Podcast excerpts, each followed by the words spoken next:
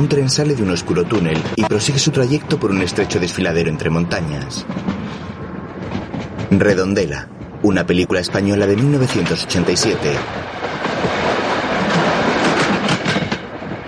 Con Patrick Newell, Carlos Velat, Fernando Guillén, Agustín González, Ricardo Lucía, Blanca Sendino, Manuel de Blas, Francisco Merino, Marina Saura, Aitana Sánchez Gijón y la colaboración especial de Carlos Larrañaga, con Paca Gabaldón y Elena María Tejeiro. Un hombre de complexión gruesa, de unos 60 años, vestido con camisa y chaleco, va asomado a la ventana de un tren y observa en su trayecto distintos paisajes de la geografía gallega. Al poco, el tren se detiene en la estación de Redondela. Varias personas aguardan en el andén para subir. En la estación de Vigo, un hombre de más de 50 años con bigote y uno delgado con gafas esperan la llegada del tren. El de gafas saca su mechero y le da fuego al otro. Con ellos hay un hombre y una mujer rondando los 60 años. Ayudante de dirección, Manolo Gómez. Script, Uge Cuesta. Auxiliar de dirección, Juan Martínez. Ayudante de producción, Antonio Guillén. Coordinadora de producción, Montserrat Buscato. Auxiliar de producción, Javier Jurdao. Ayudante de cámara, Joaquín Manchado. Auxiliar de cámara, Enrique Arias. Foto fija, Pipo Hernández. Ayudante de sonido, Agustín Peinado. Ayudante de montaje, Santiago Cerro. Auxiliar de montaje, Luis Castañón. Decoración, Eduardo Hidalgo y Julio Esteban. Vestuario, Teresa Nieto. Regidor, Julio Arribas. Maquillaje, Romana G. Escribano. Peluquera, Josefa Morales. Sastra, Juana Ramírez. En Vigo, las cuatro personas continúan esperando en la estación. El del bigote mira el reloj de su muñeca algo impaciente.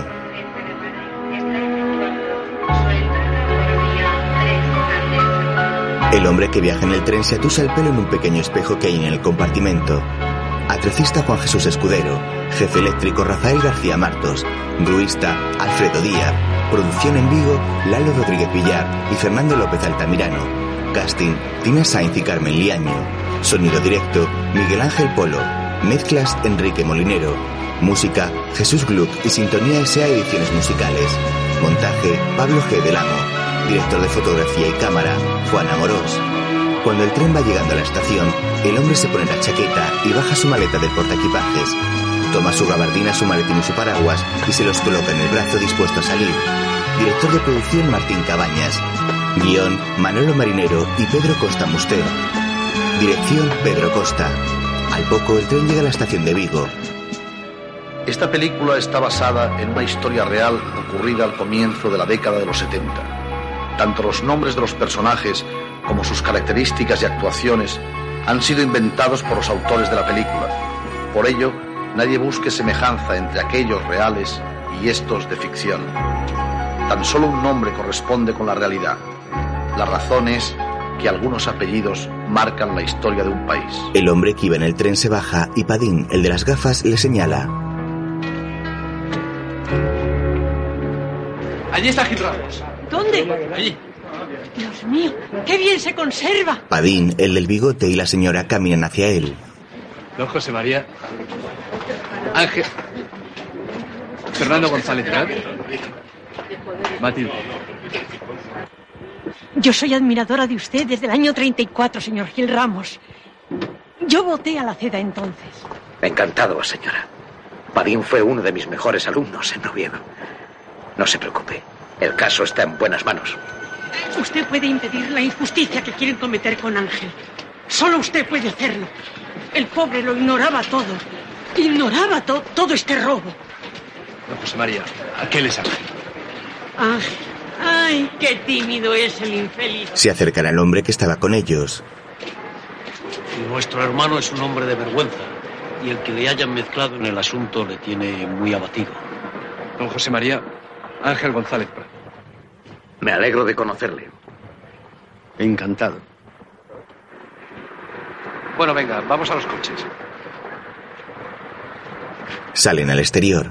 Padín camina junto a José María.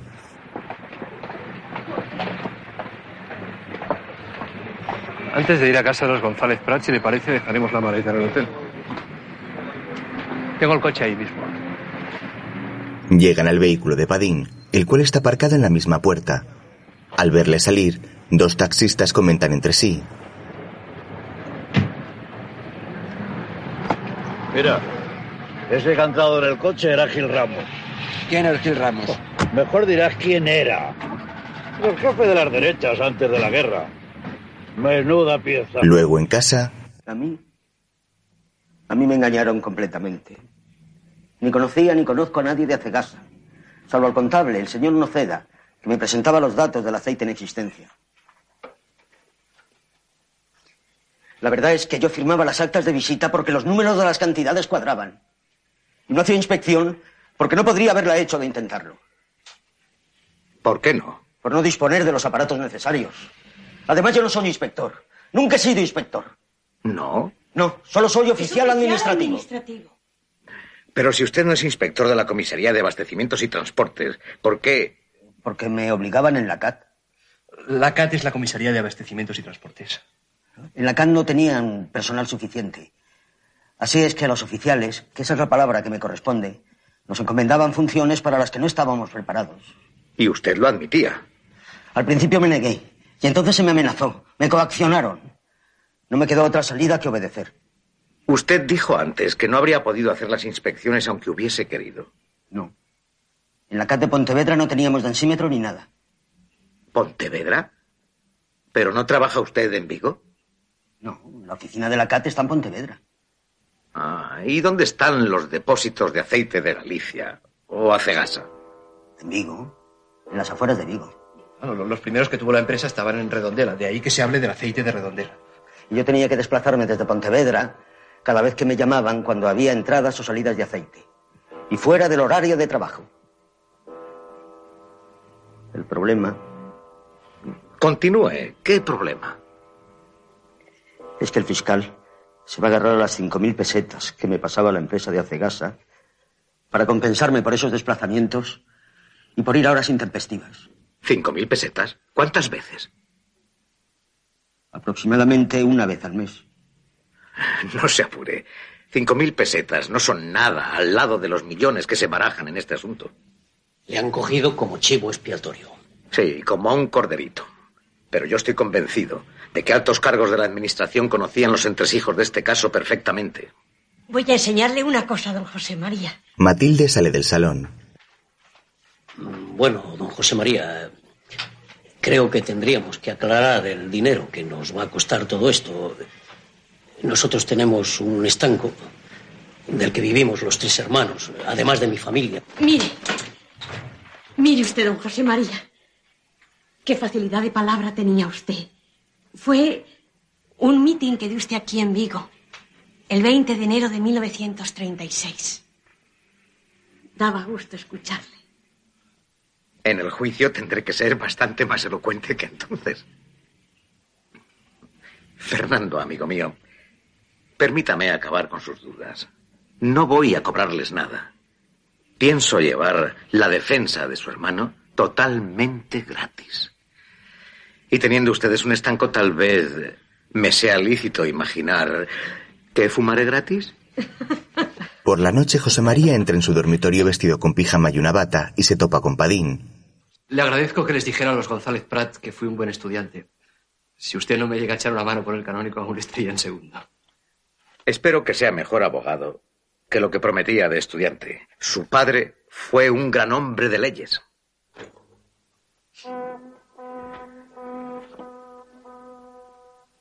Me gusta este caso. Se ha convertido en un escándalo que apasiona al país. Hombre, como que Nicolás Franco, el hermanísimo, está metido hasta el cuello. Eso tendremos que probarlo. No hay que precipitarse. No creerá que mi presencia aquí se deba a la posibilidad de procesar a un Franco vagamonde. ¿O sí lo cree? Será un proceso a la corrupción del país en general. Bueno, bueno, Padín. Hay un tiempo y un lugar para cada cosa. Para empezar, mañana iremos a Cegasa a curiosear aquello. Una visita de inspección. No. Vamos a llamarla de turismo. Al día siguiente, Fernando, Padín y Gil Ramos caminan por el puerto junto a la ría. Padín señala unos enormes depósitos de aceite a lo lejos.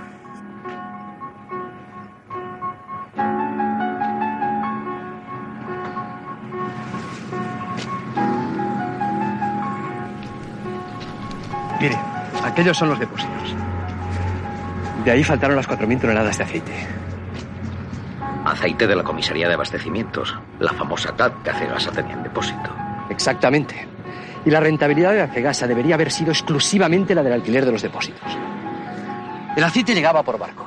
Lo descargaban por tuberías que llegaban hasta la base de los depósitos. O sea, que este era el camino subterráneo por el que entraba el aceite. Y ahí tenía que quedarse quieto, hasta que vinieran los camiones de los almacenistas y los conserveros a cargar. Cuando la CAT les concedía los cupos, las adjudicaciones. Pero un día no pudieron hacer frente a estas entregas porque los depósitos estaban vacíos. El aceite se había evaporado.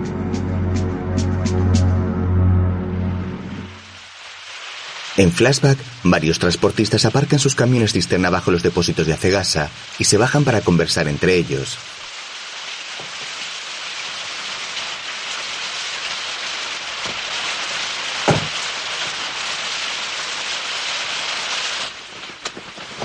¿Qué?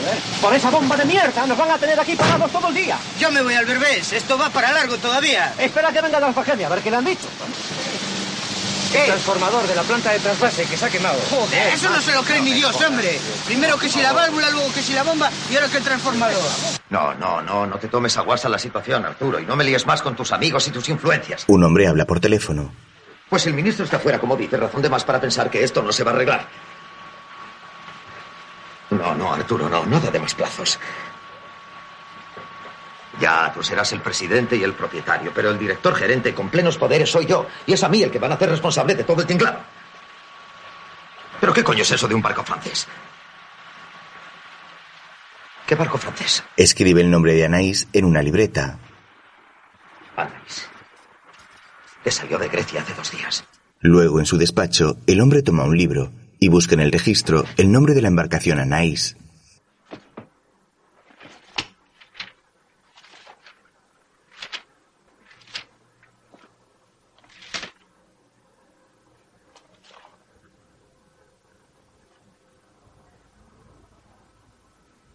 Al no encontrar ninguna, se queda pensativo. Después toma una copa con otro hombre en un bar.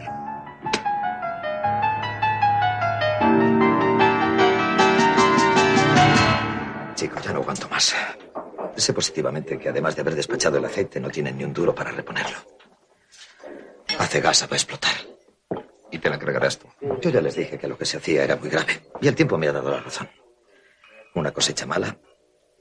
Y hace gasa ya está en un callejón sin salida. Y Arturo sigue diciendo que lo solucionará todo. Me lo puedo imaginar. Arturo es un bocazas. Tiene una confianza ilimitada en el ministro, pero se han debido cansar de él. Igual que yo. ¿Sabe su última jugarreta? ¿Qué, qué ha hecho? Para que resista, me jura que viene un barco, no sé, un talanaís, con el aceite que falta. Pues ese barco ni existe. Otros dos. Poco después, los dos siguen bebiendo, pero ahora están sentados en un sofá del local. Si me hubieran hecho caso. No te engañes, José Luis. Estabas haciendo la vista gorda y cobrabas por ello. Arturo se pasa de la raya. Hasta los negocios sucios tienen un límite. Se me ocurre que deberías... El hombre bebe un trago y José Luis le mira. ¿Debería qué? Eso no es una solución. Es la salvación para ti. Si denuncias, quedas al margen. Me lo tengo que pensar. Pero no dices que la situación ya es desesperada. Arturo me quiere engañar. Pero si me adelanto, Entran en otro bar. sí, es la única solución. Tú se lo cuentas todo al juez. Llegan al Palacio de Justicia y acceden al interior. Suben las escaleras cuando un conserje sale a su encuentro.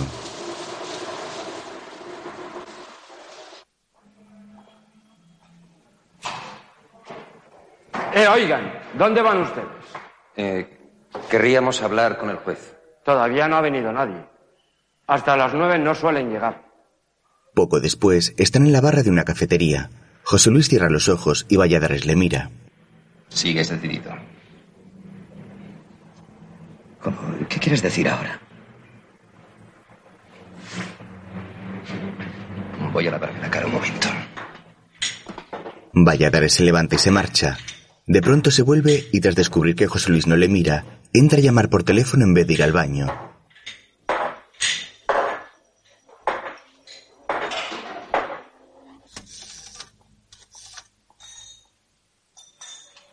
¿Ramiro Casares?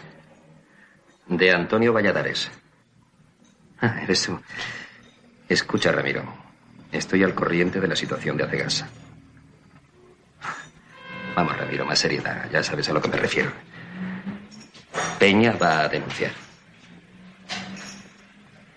¿Pero puedo influir en él? No, no, está decidido a denunciar. Pero podía haber un arreglo económico. Vamos, Ramiro, como que tú y yo nada tienes que ver en esto. Su interlocutor cuelga y Valladares se queda desconcertado. Al poco, vuelve junto a José Luis, el cual sigue en la barra fumando algo afectado por el alcohol. Valladares le mira sonriente. Poco después, entran en el despacho del juez.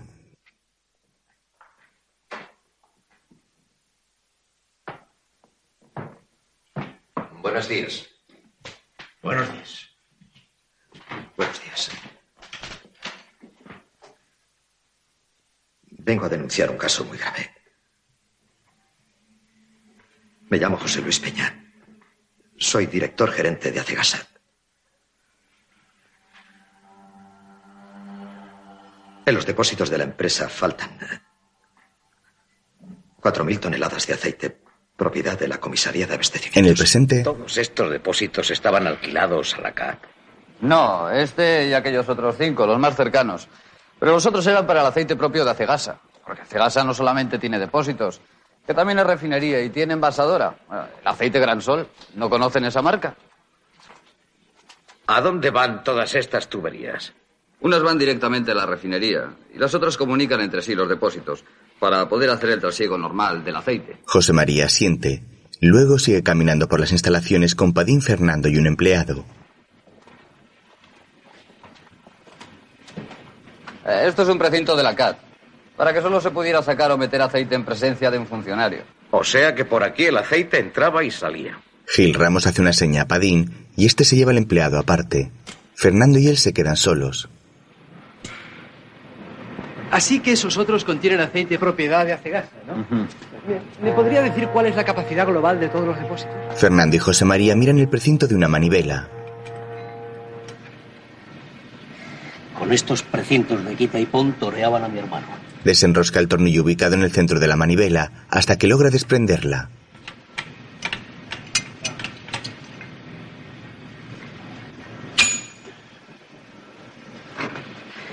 Ahora haciendo girar el vástago con una llave inglesa, Se abre la válvula, sale el aceite y el precinto queda intacto. eso es. Pero mi hermano no era el responsable de dar el visto bueno a las instalaciones, sino el secretario técnico.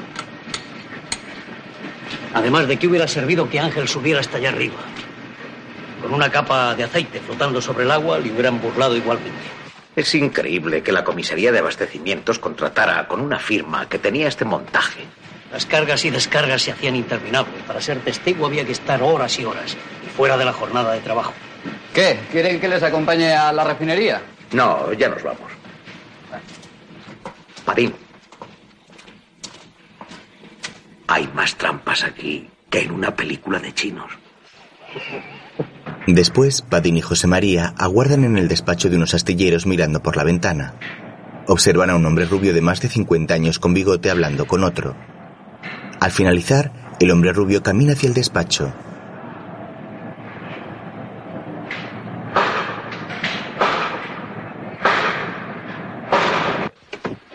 Señor Gil Ramos, muchísimo gusto en conocerle. ¿Cómo está usted?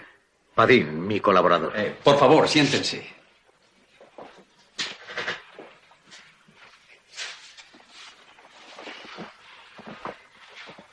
He venido a verle, señor Ferrer, porque sé que usted conoce perfectamente el mundo financiero y empresarial de Vigo y que es un auténtico empresario independiente. Le agradezco sus palabras, que viniendo de usted me honra.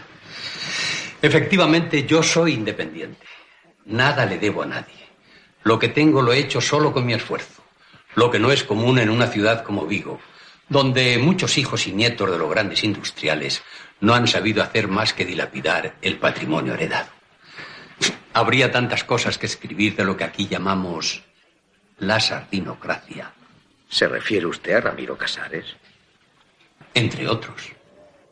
Pues yo precisamente estoy aquí por el asunto de Redondela, el hacer de aceites de Galicia. Lo he imaginado nada más oír su nombre.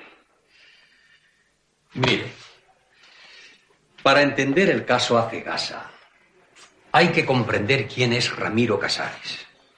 Y no es que trate ahora de hundirle más, porque fuimos amigos de toda la vida.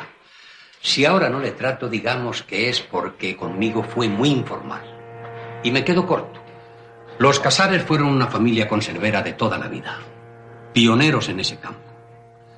Una firma que ha perdurado durante varias generaciones. Lo que ocurre con Ramiro es que él no ha pegado golpe en su vida. Pero Acegasa era un negocio bollante. Pero no por él. ¿De qué iban a llegar a lo que han llegado si no hubiera sido porque un buen día aparecieron el tal Arturo Méndez y la solvencia e inteligencia de Nicolás? ¿Se refiere a Nicolás Franco? Sí, claro. Nicolás Franco Bamonte, que fue el que dio la cara para que Acegasa llegara a ser lo que fue. Y conste que yo admiro a Nicolás, y él me aprecia mucho. ¿Entonces cree que Nicolás Franco fue la persona clave de Acegasa? Desde luego. Pero estoy convencido de que nada tuvo que ver con la venta ilegal de aceite. Pero él tenía acceso a todos los despachos. Ningún director general o incluso ministro le hubiera hecho esperar ni cinco minutos a ser recibido. En fin, que él ponía su influencia y los demás a chupar de la canoa. Más bien de un transatlántico. ¿Y quién le dice que no a un dinero llovido del cielo? Pero Nicolás dejó a Cegasa el año 71 y el fraude fue posterior a su marcha. ¿Y Arturo Méndez? Arturo Méndez no es nadie, señores. Ramiro ni tiene dotes de empresario ni capacidad de trabajo. Pero Arturo no es más que un simple relaciones públicas. O mejor, un brillante correveidile. Pero en el 71 le compró el negocio a Ramiro. Arturo Méndez no tenía ni un duro. Esa tuvo que ser una operación ficticia. Creo que usted subestima a Arturo Méndez. No, que va. Quiere que le hable de Arturo. En flashback, De un modo u otro, Arturo y Ramiro se asocian en el 63, cuando Ramiro es único capitalista de Acegasa, una empresa sin presente ni porvenir. los dos hombres van en un yate pequeño. Pero son necesarias nuevas instalaciones, Ramiro. Un complejo con capacidad para 10, 12 mil toneladas. Claro. Lo tengo todo previsto, Arturo. Mira. Allí, en la misma ría, en la zona de Guisar, tengo casi cerrada la compra de unos terrenos. Ahora solo falta que no nos falle la CAT. Otro día, Pero qué cosas dices. ¿Cómo nos va a fallar la CAT? Estando mi amigo Tarrés y contando con Nicolás. Hombre, porque mi inversión no es ninguna broma. Y por eso tu estación de descarga va a ser la más importante de España. ¿De descarga de qué? De aceite, guapa. Para las ensaladas.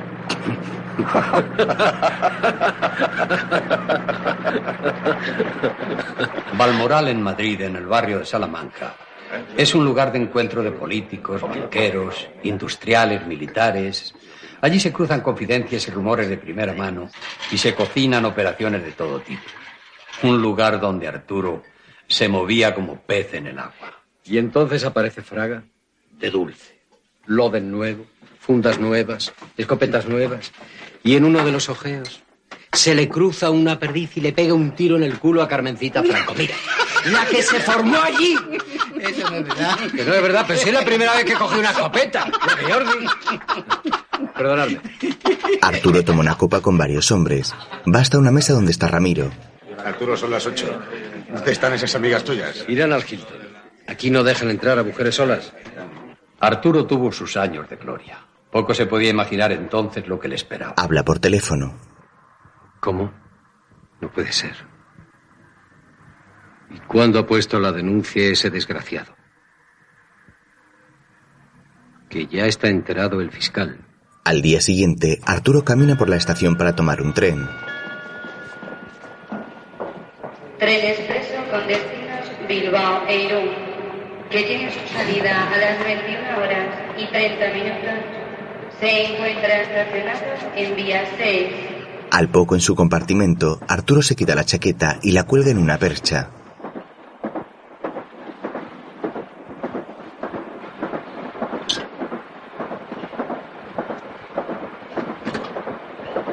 Se mira al espejo tocándose el rostro preocupado y se sienta en la cama.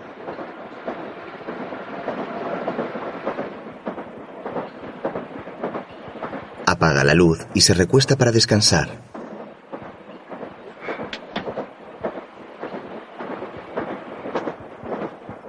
De pronto, un hombre con gabardina, acompañado de otro más, irrumpen en el coche cama, observando las distintas puertas.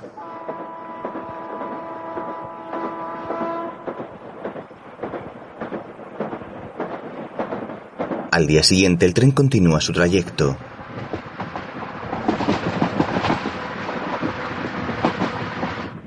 Arturo se despierta y comprueba la hora. Acto seguido se levanta, abre la ventana y se asoma.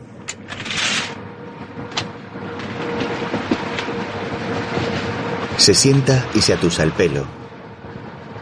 Abre un bolsillo de la maleta y saca un sobre de su interior. Extrae un puñado de divisas y lo cuenta.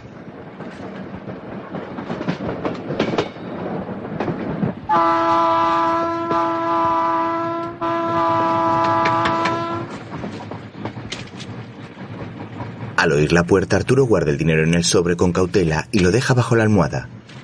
Luego abre descubriendo a los dos hombres que vigilaban el pasillo de noche. ¿Don Arturo Méndez? Sí, soy yo. Somos policías. Vamos a hacernos cargo de usted. ¿Hacerse cargo de mí? Bueno, deje que me lave un poco la cara y enseguida aclaramos este asunto. El policía siente y Arturo cierra. Continuación coge el sobre con el dinero y lo arroja por la ventana.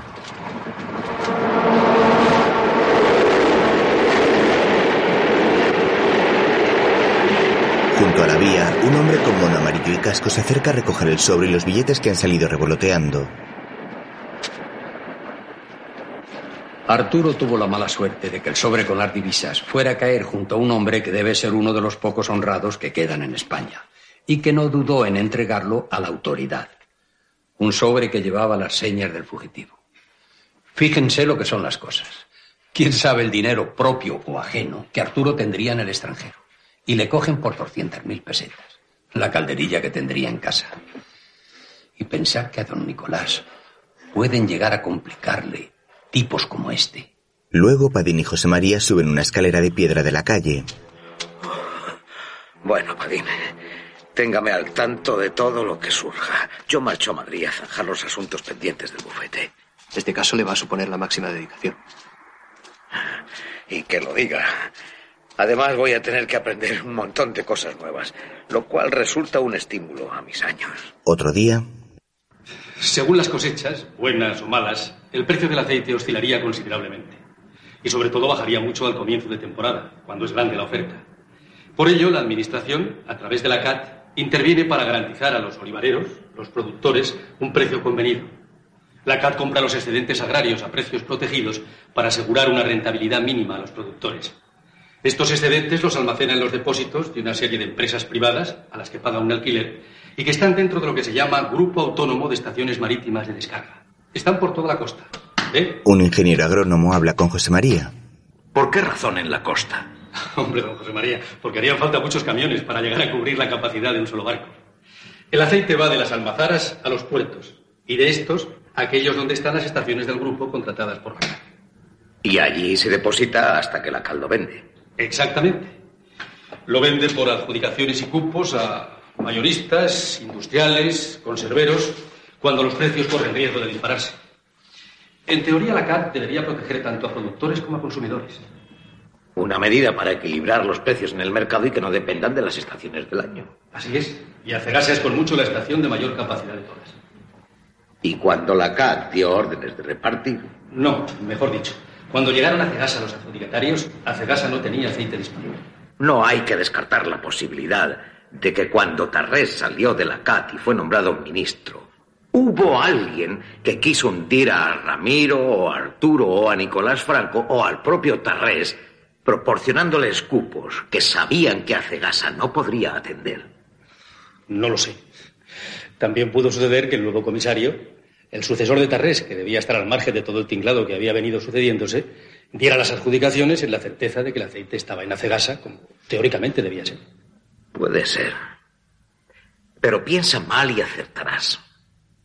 Hubo alguien que quiso poner a Acegasa en situación límite para presionar al ministro que antes había estado al frente de la CAT. Pero ya no soy un político. Se me ha apartado de la política. Vamos, don José María. No, en serio. No soy más que un observador. Pero no soy crédulo, ni ciego. ¿Vamos a tomar un café? Muy bien. Los dos hombres salen del despacho.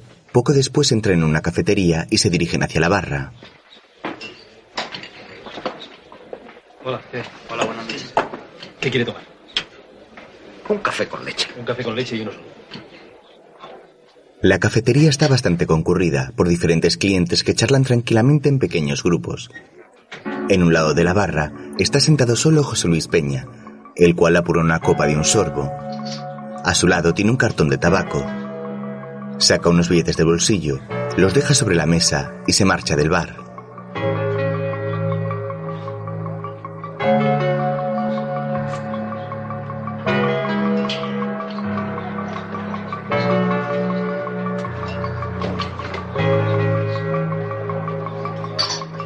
Poco después sube las escaleras del edificio donde vive hasta llegar a casa.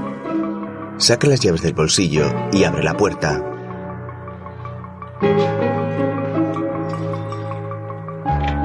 Una vez dentro, se extraña al oír susurros en una de las habitaciones.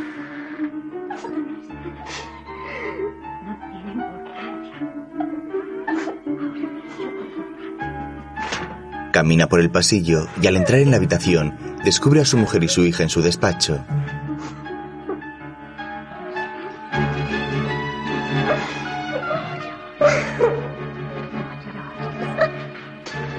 Pero José Luis, ¿cómo has podido?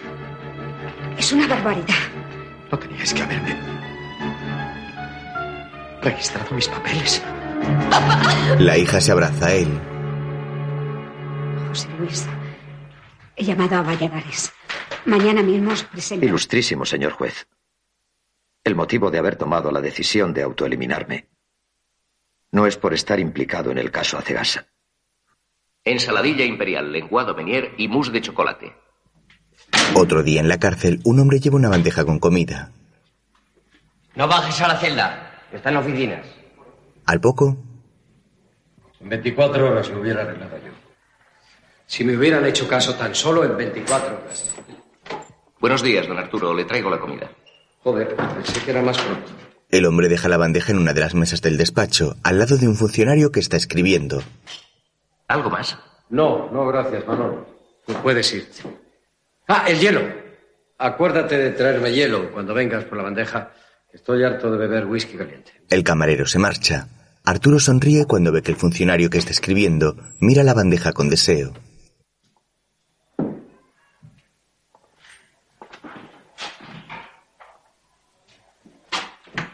¿Qué? ¿Te gusta el lenguado? A ti te gusta todo. Anda, hombre, cómetelo, cómetelo. Con ellos en la sala hay también un hombre de unos 50 años trajeado. Arturo se acerca a una ventana que comunica con la calle y llama a alguien que pasa en ese momento. Jorge. Eh, Jorge. ¿Tienes prisa? Sube a verme un rato. ¿Pero por dónde voy a subir si esto es la cárcel? Mira, Jorge, ve por la puerta principal y pregunta por mí, ¿eh? Anda, hombre. Jorge obedece y Arturo sonríe.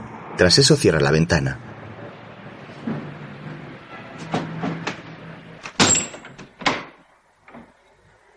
Un tipo cojonudo.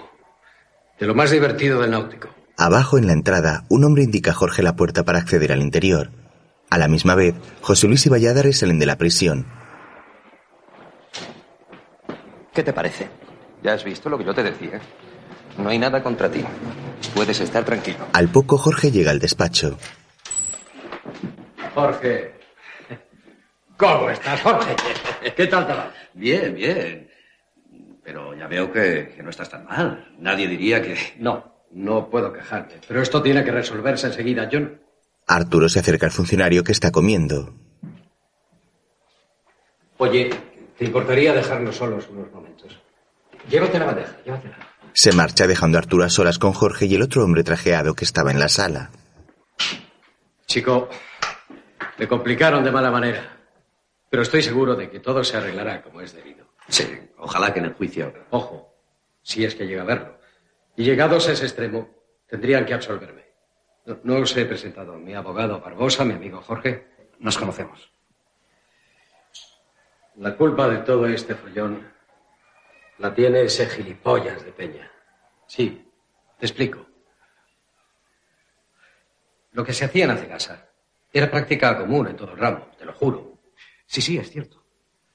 Pero con una adjudicación a gran sol por el aceite que le faltaba a Cegasa, todo resuelto. Joder, entonces ¿cuál es el problema? ¿Que se le debe un dinero a la CAT? Pues se le paga y se acabó. Lo que no pueden hacer es hundir una empresa así. Pero bueno, ¿acaso Cegasa no tiene solvencia suficiente para responder? ¿Eh? Es, que yo soy un muerto de hambre, un delincuente común para que me traten así. La verdad es que a todos, eh, entiéndeme, a los amigos, todo esto nos parece complicado, delicado. He leído lo que dice el ministro y es más o menos lo que dices tú. La CAT tenía un aceite depositado y Acegasa tiene que responder de su valor. Y punto. Esa es la cuestión. Y yo lo hubiera arreglado todo si me hubieran dejado 24 horas. Fíjate bien lo que te digo. 24 horas para ir a Madrid. Y aquí paz y después gloria. Ah, en fin, ¿a qué se va a hacer una mala sangre? ¿Quieres un whisky? Nunca bebo por las mañanas. ¿Ves a Ramiro? Va por el náutico. Está enfermo, dicen. Ya, ya. No me acordaba. Bueno, me ha tocado a mí dar la cara, ¿no? Pues a darla. Si yo no culpo a nadie, más que a Peña y al fiscal, que está tratando de evitar que se encuentren soluciones. Es un oportunista. Un trepa que quiere conseguir un ascenso con mi cabeza. Arturo se acerca a la ventana y mira hacia la calle. Pero a mal tiempo, buena cara. La verdad es que eres formidable. Hablando de indeseables. Ahí va ese tipejo de Gil Ramos, que ahora se las da de rojo. No te jode. Lleva la defensa de ese. Ya, ya. El de la CAT. eh, no recuerdo ahora su nombre. Pero no. Lo que Gil Ramos está buscando aquí es la manera de meterse con el caudillo, con Nicolás de por medio, como lo oyes. Y la suerte de ese infeliz le trae sin cuidado. Pues que se ande contento. Bueno, de algún modo, en esto estáis en el mismo lado. Jamás. Un traidor de esos y yo, jamás. Pero bueno, ¿tú te has fijado en, la pinta del tipo que iba con él? Oye, yo seré un facha, pero para facha la suya, ¿eh? José María y Padino están en la entrada de la cárcel. Este es Noceda, el contable. Se fijan en un hombre esposado al que llevan dos guardias. Poco después, entran en un archivo lleno de muebles de madera repletos de libros. Se acercan al juez, ante el que José Luis denunció los hechos.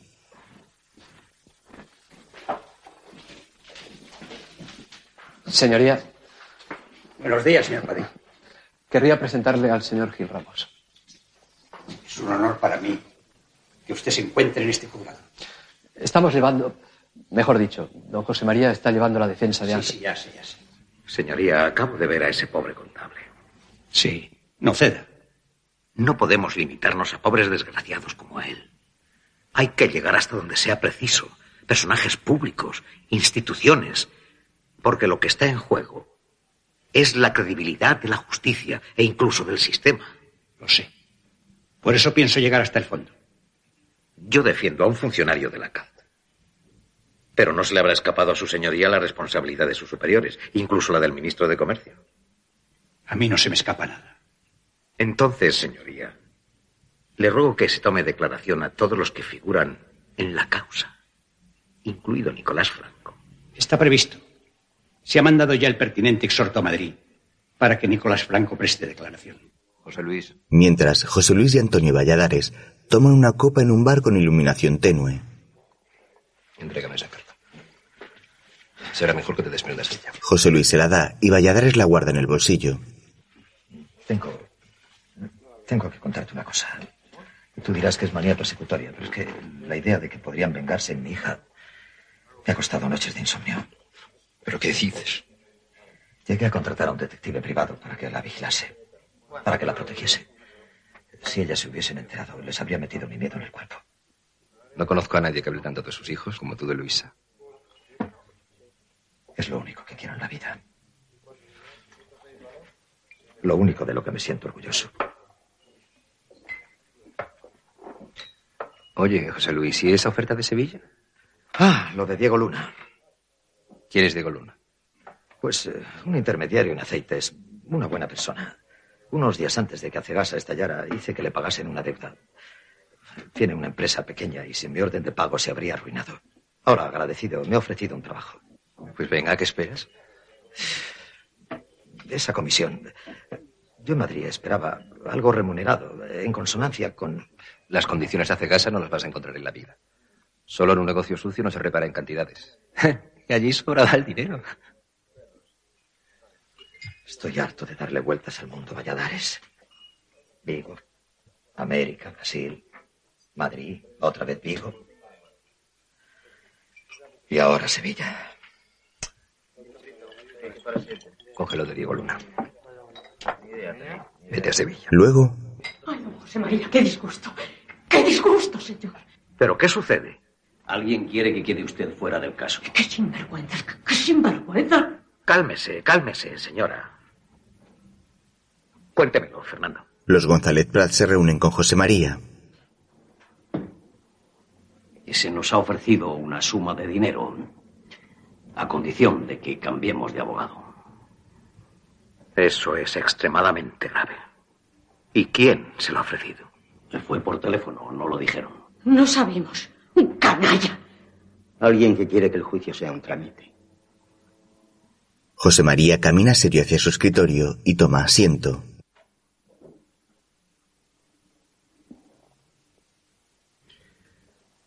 Pues procedan como les parezca. No. En ningún momento hemos pensado. Lo que está en juego es la honestidad de mi hermano. Llevaba 26 años trabajando en la CAT sin tacha. Solo espero verme de nuevo en mi lugar, limpio de sospechas. Eso es lo que me propongo conseguir. Además, la CAT me ha expedientado. ¿Qué? ¿A quién han expedientado? A mí. Sí, solo a él, es verdad. Ni al inspector jefe Andrade, ni a ninguno de sus superiores. Solamente a él. José María se levanta a responder.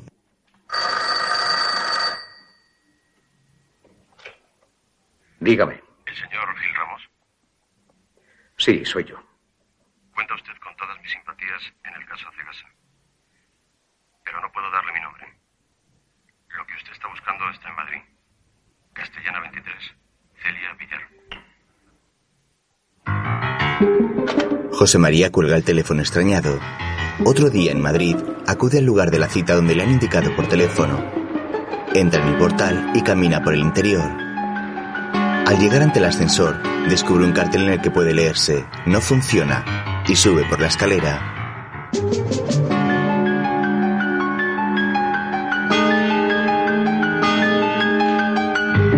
En cierto momento se detiene para descansar unos segundos y luego prosigue.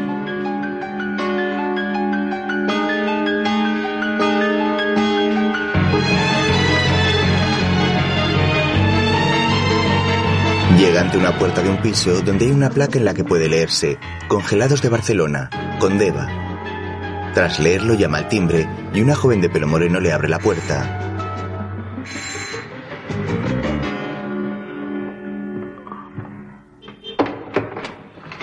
¿Qué desea? ¿La señorita Celia Villar? ¿O señora? Sí, sí, soy yo. ¿En qué puedo servirle? ¿Puedo pasar? Estas escaleras. ¿Qué escaleras? A mi edad ya no se está para practicar el alpinismo. José María entra en el piso casi sin muebles y ella le mira extrañada. Pero usted para eso de la línea le vendrá estupendamente. Va hacia una sala, se sienta y coge un libro que hay sobre una mesa.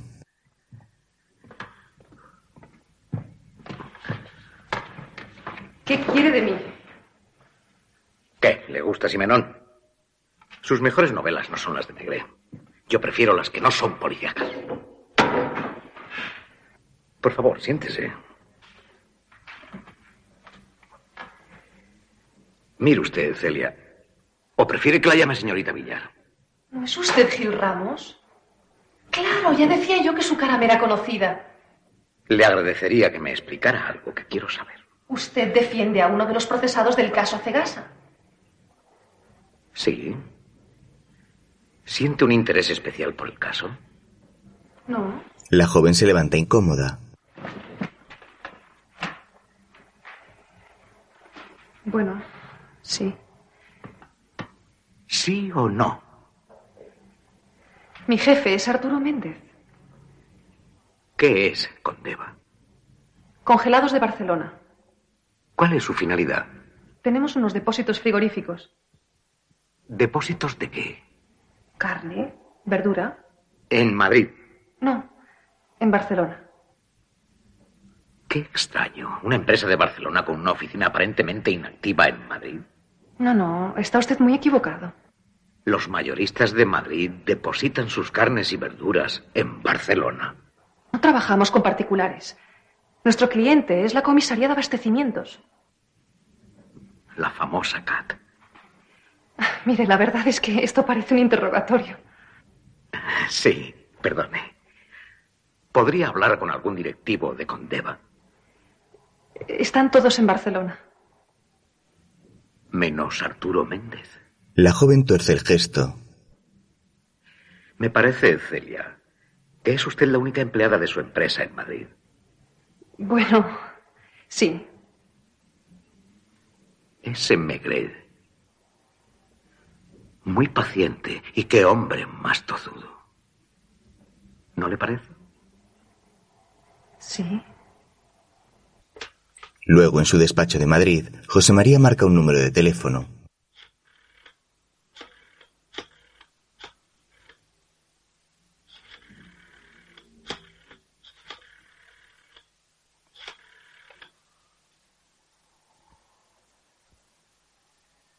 Padín. Gil Ramos. Oiga, se trata de un asunto muy delicado. Una empresa beneficiaria de la CAT. Congelados de Barcelona. Necesito que me informe urgentemente. Accionistas, miembros del Consejo, situación económica y volumen de los negocios que mantiene con la CAT. Otro día, Bueno, ¿qué? ¿Qué tal te encuentras en Sevilla? Pues hombre, Necesitas aclimatarte. Como los futbolistas oriundos. Tardarás un tiempo en coger la forma, pero es natural. no te coñes. Yo te he ofrecido lo mejor que tengo. Un puesto a mi lado. Pero tengo mis planes. Si lo de Acegasa se resuelve lo sacan a subasta, a lo mejor unos amigos míos y yo hacemos una oferta. Lo mismo recuperas tu puesto. Tiempo al tiempo. Para eso no cuentes conmigo. No pienso volver a pisar Vigo. Mm, ya será menos. Anda, vamos que te llevo a casa. Diego, el hombre que está con José Luis, paga y sale del bar seguido de este. Una vez fuera, José Luis comienza a ir en otra dirección.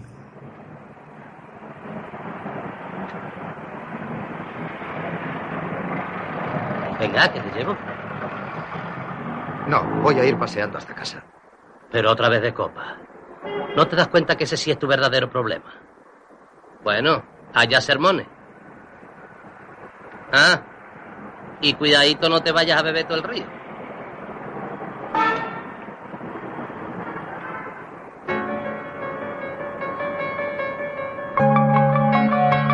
Al caer la noche, José Luis camina solo con las manos en los bolsillos por un puente que atraviesa el río Guadalquivir.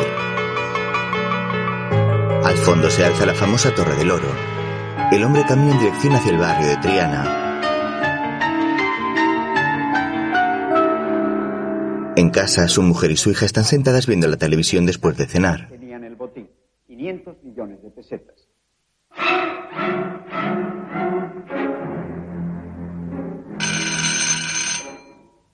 Abre a tu padre, niña, que se le habrán olvidado las llaves. Una brigada especial de detectives que trabaja al otro lado de estas ventanas La guapa joven abre la puerta a un hombre con la cabeza afeitada de unos 40 años. tiene muchas razones para considerar que el caso no está cerrado. Señor Peña. No, no está. ¿Quién es? Preguntan por papá.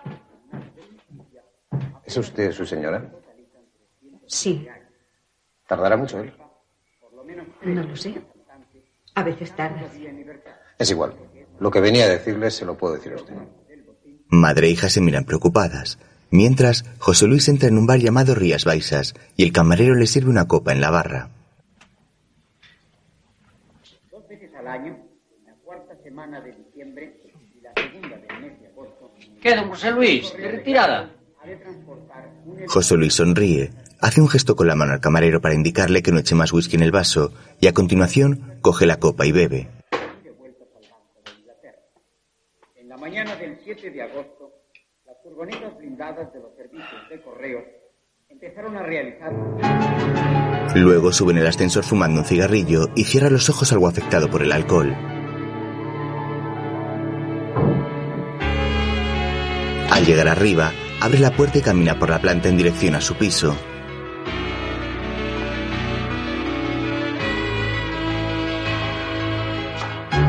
Tira la colilla al suelo y la pisa. A continuación, va hacia la puerta y abre.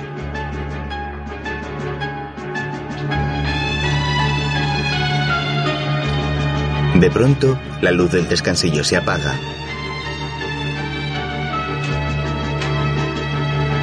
Entra en la casa y su mujer se le acerca muy enfadada. Esto no puede seguir así. Yo no puedo seguir así. Ese hombre aquí, nosotras solas. ¿Qué hombre? Y tú volviendo a las tantas. No aguanto más. O cambias o me voy. Mira que te lo aviso. Luisa se acerca a ellos. ¿Pero qué os pasa? ¿De qué hombre me hablas? De ese hombre que se nos ha metido en casa a las diez o diez y media y que nos amenaza. José Luis las mira preocupado.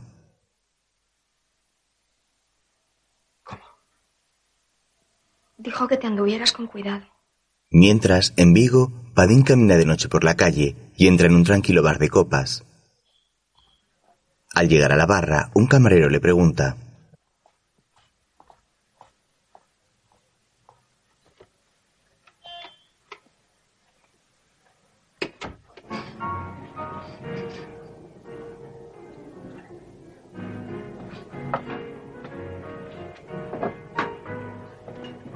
¿Qué desea, caballero?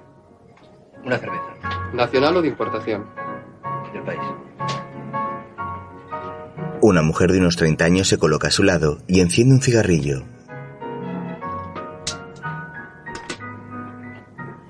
¿No te asas con esa chaqueta de pana, verditas? No. Qué gracioso vestís los progres. Sois más aburridas que mis abuelos. Además, tú seguro que en invierno no te quitas la trenca. Oye, oye, que yo no me meto contigo, ¿eh? ¿Y tú qué eres? Mm, ¿Estudiante? ¿Laboralista? ¿Empleado de comercio? ¿O marino? No, no. Soy abogado. Y estoy metido de lleno en el caso Cegasa. Creo que Arturo Méndez, Ramiro Casares y personas incluso de mayor influencia frecuentaban esto. Sí, yo les tengo vistos a los dos. Pero tengo una amiga, Yuyi, que además ahora está abajo, que es la que me ha hablado muchas veces de ellos. Si quieres te la presento. Al poco, Sí, claro. Ramiro y Arturo. no los voy a conocer. Eran muy amigos míos. Sobre todo Ramiro. Ah, lo de Arturo lo siento mucho. Precisamente este era su coto reservado. Nadie podía bajar por las escaleras cuando ellos estaban aquí. y les gustaban las fulanas. Cosa mala, ¿sabes? No, no, yo, yo no sé nada. Pues yo te digo que los célebres 170 millones desaparecidos se los fundieron en juergas. No me crees, ¿eh? Chica, yo qué sé. Ay, les encantaba cerrar locales. Y luego a presumir. Provincianos. La más sonada fue cuando cerraron el Lido de París. Como lo oyes. Se enteraron hasta las ratas. Yo vi una foto grande. Estaban los dos, con un ministro y un señor cuyo apellido no me atrevo ni a pronunciar, rodeados de todas las bailarinas del Lido. ¿Sabes lo que puede costar una juerga así? Ni idea, una millonada, ¿no? Ah, Ramiro no miraba el dinero. Otras veces aquí se metían en un bar de fulanas. Mandaban a por varias cajas de botellas de champán y que cerraban también, para ellos solos. Creo que hacían unas orgías de vértigo. ¿Cómo que crees? Con nosotras era distinto. Uy, con vosotras tenía gastadas cantidades asombrosas de pasta. Ya os he dicho que no miraban el dinero. Y hacían bien. Eran listos y sabían cómo ganarlo. Ahora todo Cristo se ceba con Arturo. Pero se cree alguien eso de que mandaban a Holanda barcos cargados de agua. ¿Pero en qué cabeza cabe? Se ha dicho que Acegasa enviaba al extranjero barcos cargados de agua, pero luego cobraban las primas de exportación como si estuvieran vendiendo aceite. Joder, ¿cómo voy a creerme que fueran capaces de hacer una cosa así? Oye, barbitas, si quieres vacilar, vete a vacilar con tu madre. ¿eh? Otro día, en Sevilla, Diego sale precipitadamente de un portal y se monta en un coche. Al fondo se advierten la Torre del Oro y la Giralda.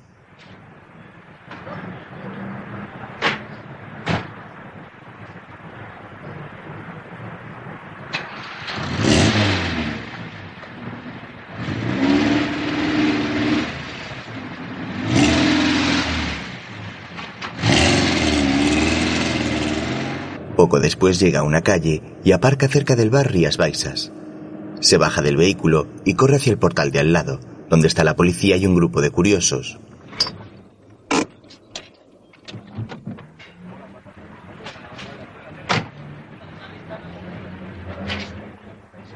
¿El Santo? Buenos días. Buenos días. Soy Diego Luna, el que les avisó por teléfono. Ah, encantado. En efecto, no se han dado señales de vida en el sexto C desde hace 48 horas. ¿Y qué esperan para...? Ya hemos avisado a un cerrajero. El portero no tenía doble de la llave. Poco después logran abrir la puerta. En el suelo hay varias cartas y un par de periódicos. El inspector Santos, Diego y varios hombres más entran en la casa observando todo a su alrededor.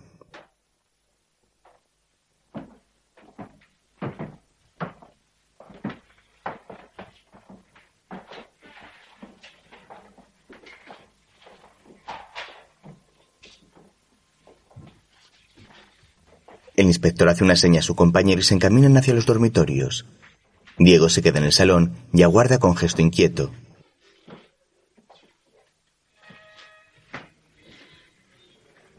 Hay que llamar al juzgado. Diego avanza por el pasillo lentamente.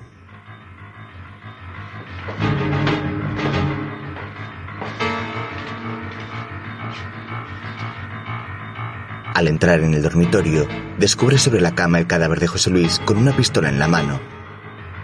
El hombre tiene una herida en la cabeza y sobre la almohada hay una toalla empapada en sangre.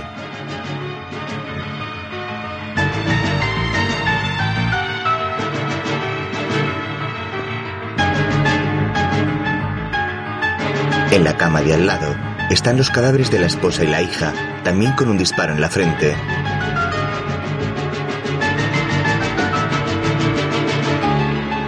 Alguien cortó la línea de teléfono. Vaya. Que te dejen llamar desde una casa vecina. El subinspector sale. A su vez, Santos se acerca a una de las camas y se coloca las manos en la cintura mientras observa los cuerpos de las dos mujeres.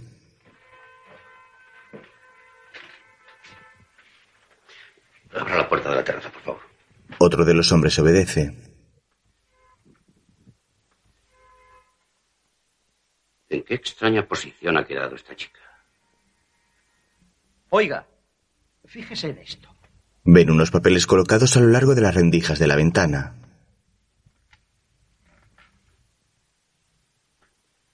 Qué curioso.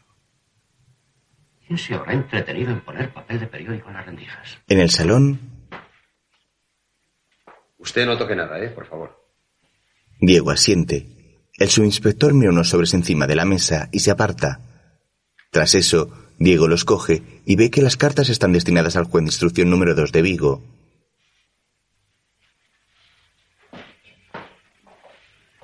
¿Hiciste la llamada?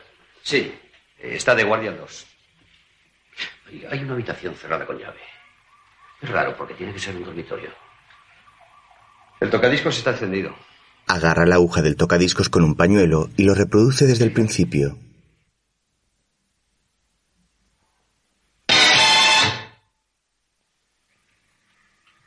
Un volumen para sordos. Jefe, he encontrado esta llave entre la ropa apilada. A ver, deme. Usted quédese aquí. El inspector Santos y su compañero avanzan por el pasillo. Diego se levanta y va tras ellos. Cuando abren, descubren un dormitorio. En el suelo hay varias maletas y sobre la cama una a media hacer con algunas prendas de ropa. Después, Diego declara en comisaría. Sí. Me habló de que se presentó en su casa una noche que no estaba. Era un hombre joven, con la cabeza afeitada, y que hizo algún tipo de amenaza. Eso hay que saber. Pero hay un detalle típico de él. ¿A qué se refiere? La toalla que tenía bajo la cabeza para no manchar con su propia sangre. Muy propio de Peña. Era una persona extremadamente meticulosa. ¿Sabes si la hija de Peña tenía novio? Sé que salía con un chico. ¿Luis Martín Requena? No lo sé. Creo que estudiaba aparejado. Hemos hablado con él. Fue la última persona que comunicó con la vivienda la noche antes del suceso. La chica le dijo que su padre estaba muy herido, que habían tenido una bronca tremenda y, y que ella y su madre se iban a marchar al día siguiente abandonándole. Claro. De ahí que estuvieran hechas las maletas y cerradas con llave en un cuarto. Desde luego hay contradicciones que permiten toda clase de hipótesis. En caso de que hubiera matado a las dos mujeres y se hubiera suicidado, ¿para qué cortar el cable del teléfono? ¿Para qué tapar las rendijas de las ventanas? ¿Cómo se explica, con el estado de ánimo que debía haber ese día en la casa, que alguien se entretenga en poner un disco y a todo volumen? Pudo hacerlo para ocultar el sonido de los disparos. ¿Un suicida? ¿Preocupándose en los detalles? Y ocho disparos. Tampoco es lógico, pensando que va a matar a dos personas que quiere. Lo que más me cuesta creer es que tuviera el valor de matar a su hija. Era lo que más quería en el mundo. En su casa, José María se enjabona mientras se da un baño en la bañera.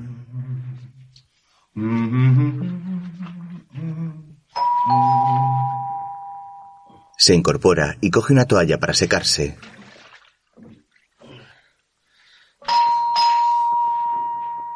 Al poco acude a abrir con un albornoz puesto. Hola, Padín. Tengo una sorpresa para usted. Hay una bomba en mi cama. Entre y mire. Padín pasa al dormitorio y ojea un puñado de facturas que están sobre la cama.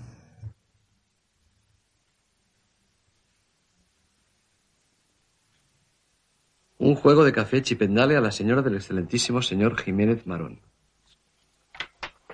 Un juego fumador alabastro a don Agustín F. Rosales. Tres vasos de whisky, jarra de alpaca, juego de café con flores amarillas a la excelentísima señora de Torre. En el baño, José María se lava los dientes. Una bandeja Sheffield a la señora de Rocamora. ¿Pero esto qué es?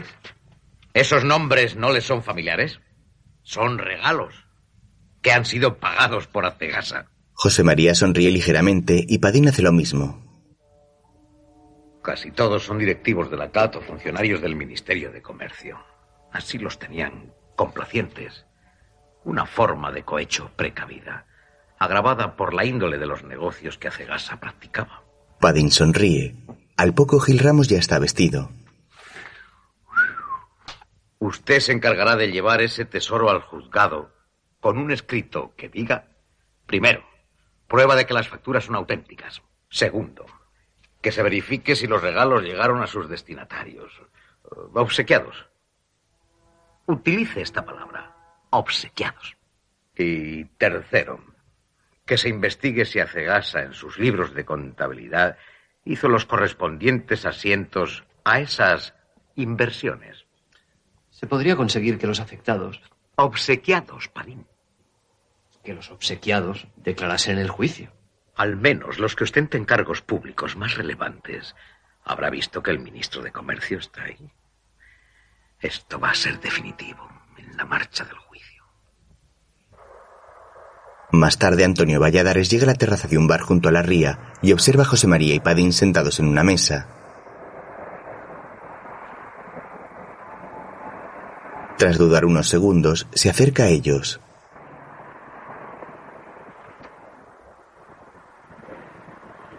Buenos días. Eh, soy Antonio Valladares. Buenos días. Le traigo lo que le prometí. Entrega una carta a José María y éste la lee.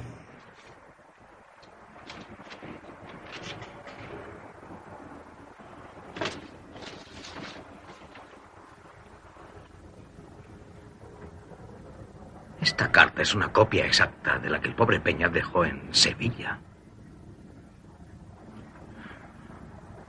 El motivo de haber tomado la decisión de autoeliminarme. ¿Quién conocía esta carta, aparte del señor juez y usted? ¿Piensa usted que alguien... Admitirá usted que es mucha casualidad que una persona escriba dos veces la misma carta de despedida al cabo de dos meses. Es para pensar que alguien la copió, imitando así la forma de... Peña hubiese podido escribir esta carta cien veces. Era su obsesión.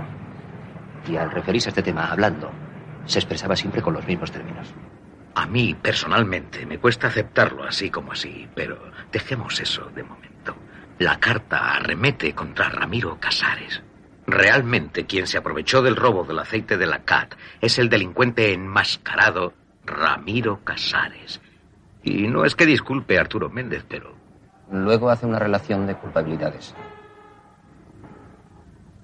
Arturo Méndez es un sinvergüenza, acostumbrado a vivir con dinero mal adquirido, pero en el fondo no es una mala persona. Según la investigación, todo el dinero acababa en Arturo, pero la gran tajada era en realidad para el sinvergüenza de Ramiro, etcétera, etcétera. Luego la relación. En esta lista les doy puntuación según sus méritos. Lo llama méritos. Ramiro Casares, 10. Arturo Méndez, 8. Alfonso Noceda, 7. Es curioso que se molestase en dejar esta clasificación las dos veces en momentos como los que preceden a un suicidio. Dígame, Valladares, ¿qué clase de hombre era Peña? Le conocí muy bien. Éramos amigos desde niños. Él fue siempre un espíritu aventurero. Probó suerte en América, en Brasil. Y le fue bien. Muy bien. Estaba orgulloso de aquella etapa, pero se cansó. Había multiplicado la producción de una fábrica de armas, de la que se trajo como recuerdo precisamente el revólver con el que se quitó la vida. Ironías del destino. Creo recordar que fue Ramiro Casares quien le ofreció el trabajo en Acegasa durante una de las fiestas veraniegas que Arturo Méndez solía celebrar en su villa de Gijón. En el pasado, José Luis y Ramiro Casares caminan conversando. A la misma vez, en la fiesta, Arturo saluda a distintos invitados en el jardín. Se aproxima a un grupo que charla junto a unas mesas. Buenas tardes, ¿qué tal? ¿Qué tal? Hasta luego. Hasta luego. Hombre, Un camarero prepara carne sobre una plancha. Arturo atraviesa el jardín hasta llegar junto a José Luis y Ramiro. Pero bueno, vosotros no bebéis nada. Hombre, Arturo, te voy a presentar a José Luis Peña. Acaba de llegar de Brasil y he pensado en él como director gerente de Acegasa. Mucho gusto. Encantado, hombre, encantado. Quiero que se incorpore inmediatamente. Ah, Muy bien. Muy bien. Tiempo después, Esto es la de Dios, es que esto. Pero ¿quién me mandaría a mí? Debí renunciar entonces. Y vete tú a explicar ahora que no tienes ni idea siendo el director. llega el contable. No podemos seguir así, Noceda. ¿Tiene usted idea siquiera dónde está el señor Méndez? No se altere. El señor Méndez estará haciendo gestión. Gestiones. Lo que necesitamos es aceite. Y urgentemente. Aceite, ¿me comprende? Pero si la comisaría diera una adjudicación a Gran Sol, se repondría. La comisaría. Ahí iremos a parar todos. A la comisaría. Otro día llueve con fuerza en la calle. Un hombre con capucha se asoma a la ventana de un bar y mira hacia su interior. En la barra, Valladares conversa con Peña. Cuando se produjo la avalancha de cupos y adjudicaciones y una larga cola de camiones esperaba para retirar aceite de donde no lo había, se vio perdido y me pidió consejo. Pero alguien debió sorprender la conversación en la que me comunicó su decisión de denunciarlo. Y yo me ofrecí a acompañarle. Porque aquella mañana, mientras esperaba en casa a Peña para ir al juzgado, Valladares desayuna junto a su hija y se levanta para responder el teléfono. Sí, dígame. Valladares, soy Ramiro. Mira, tengo motivos para pensar que Peña está a punto de dar un paso en falso. Un paso en falso de incalculables consecuencias. ¿Me escuchas? Sí, sí, sí, desde luego. Todo el mundo conoce el ascendente que tiene sobre él, así que serías la persona indicada para convencerle de que no haga ninguna tontería. A cambio, por tu esfuerzo, estaría dispuesto a ofrecer una cantidad. Valladares cuelga el teléfono a Ramiro. Por supuesto, no acepte. Luego él y José Luis llegan al juzgado. Hola, Mari Carmen. Hola. Eh, queríamos hablar con el juez de guardia. Sí, venir. Al poco en el despacho del juez, Me llamo José Luis Peña y soy director gerente de Acegasa. En los depósitos de la empresa faltan cuatro millones de litros de aceite, propiedad de la comisaría de abastecimientos. el juez se acerca a un secretario. Haga el favor. Mientras yo me ocupo de esto, busque usted en el archivo el sumario de lo de Puente Areas. A ver, déjeme usted su carnet de identidad. José Luis lo saca de su cartera y se lo entrega. De nuevo en el presente, Valladares continúa hablando. En fin, ¿qué puedo añadir? Tú estarás decepcionado de ellos. Pero no creo que tus amistades estén muy satisfechas de ti. Andas enviando cartas a media España con ese ridículo truco de pasarlas en la bandeja de la comida y que te las envíen los del bar. Arturo y su abogado Barbosa conversan en la cárcel. Mira, he sabido callar mucho tiempo. Demasiado tiempo. ¿Y qué he ganado a cambio? Nada. Parece ser que todo el mundo está encantado de que yo me pudra en este agujero. No puedes hablar así. Tú en la cárcel te mueves como Pedro por su casa. Pues me he cansado. Vamos, Arturo, te conozco. O estás eufórico o te da la gran depresión. No tienes término medio. Pero ya se te pasará. Pero qué depresión y qué ocho cuartos. Me debe favores la mitad de Madrid y ni siquiera contestan a mis cartas. Y tú sabes por qué estoy yo aquí. Hombre, nada de. Sé lo que me digo. Hasta contigo he guardado el secreto. Porque yo fui vendido. Traicionado. ¿Entiendes? En el pasado, Solamente una persona sabía que yo iba en aquel tren el día que me detuvieron. Fui al ministerio porque, aun después de la denuncia de Peña, que en paz descanse, yo sabía que lo de Acegasa tenía solución. en un despacho, Que es muy grave. Ya lo sabemos todos. Pero nadie tuvo la culpa de que nos cayera encima la peor cosecha del siglo. Y he tenido la desagradable impresión de que me rehuyes. Imaginaciones tuyas. Pues tanto mejor. Para ti es fácil. Lo único que tienes que hacer es ordenar a la CAT que nos conceda una nueva adjudicación equivalente al aceite que falta. Una adjudicación a a pagar a largo plazo. Bueno, como se ha hecho otras veces. Eso supondría una tregua. eh, La que necesitamos para reponer. El hombre que habla con Arturo se levanta y va hacia la ventana. No es posible. Pero ¿cómo que no es posible? El nuevo comisario está a tus órdenes. Do- Donde hay patrón no manda marinero. ¿Acaso no es así? Tú crees que Acegasa es solo una bola de nieve. Pero ya es una luz. Pero tú podrías. No. Entonces, me van a pillar a mí. Ramiro fue listo al marginarse a tiempo. Me equivoqué al hacerme cargo de todo. Porque me fallaste. Tú eres quien ha fallado. Bueno, me- pondré a salvo. Tomaré un avión. O mejor me presento a Lizarra, en Bilbao. Él puede sacarme en yate sin aduanas de por medio. ¿Qué te parece? Piénsalo. No, no, sí, ya está pensado. Son ocho horas de tren. Y en menos de 24 horas me olvido de Acegasa.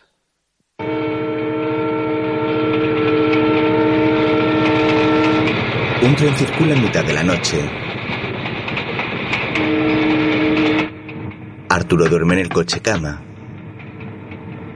Sí, ¿quién es? Policía, abra. De nuevo en la cárcel, ¿Está claro quién es el culpable de que yo esté aquí? Y para mis adentros, le disculpe. Llegué a entenderle. Pero la broma ya ha durado demasiado. Y puestos a hablar, hablaré de Acegasa y de lo que no es Acegasa. Pues no me sé yo asuntos jugosos para la prensa y para los jueces. Negocios gemelos a Acegasa y negocios que dejarían a Acegasa como un juego de niños. Seamos serios, Arturo. Hablo en serio. En un restaurante, Nicolás Franco manifiesta que tiene el mejor deseo de declarar para el esclarecimiento de los hechos por los que se le interroga, lamentando no poder concretar ni el origen ni la cuantía de las operaciones entre Acegasa y Condeva, ya que no los recuerda, pues por razones de su enfermedad ha perdido facultades de memoria. Fernando ríe con sorna al oír la carta que lee Ángel. Un buen pase de pecho. Ni bienvenida.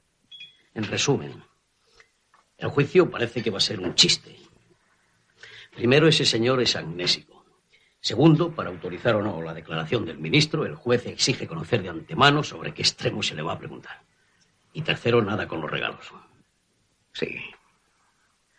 No tenemos más remedio que desestimar la prueba de los regalos.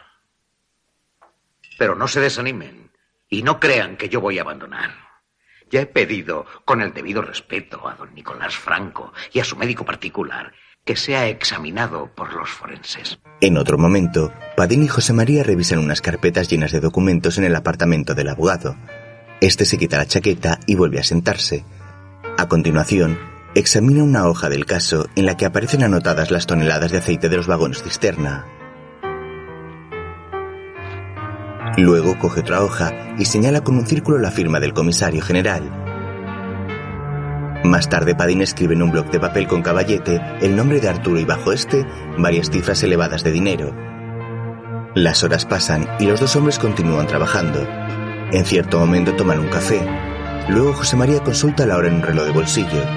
Más tarde Padín prosigue haciendo números hasta que se queda dormido apoyando la cabeza sobre una de sus manos.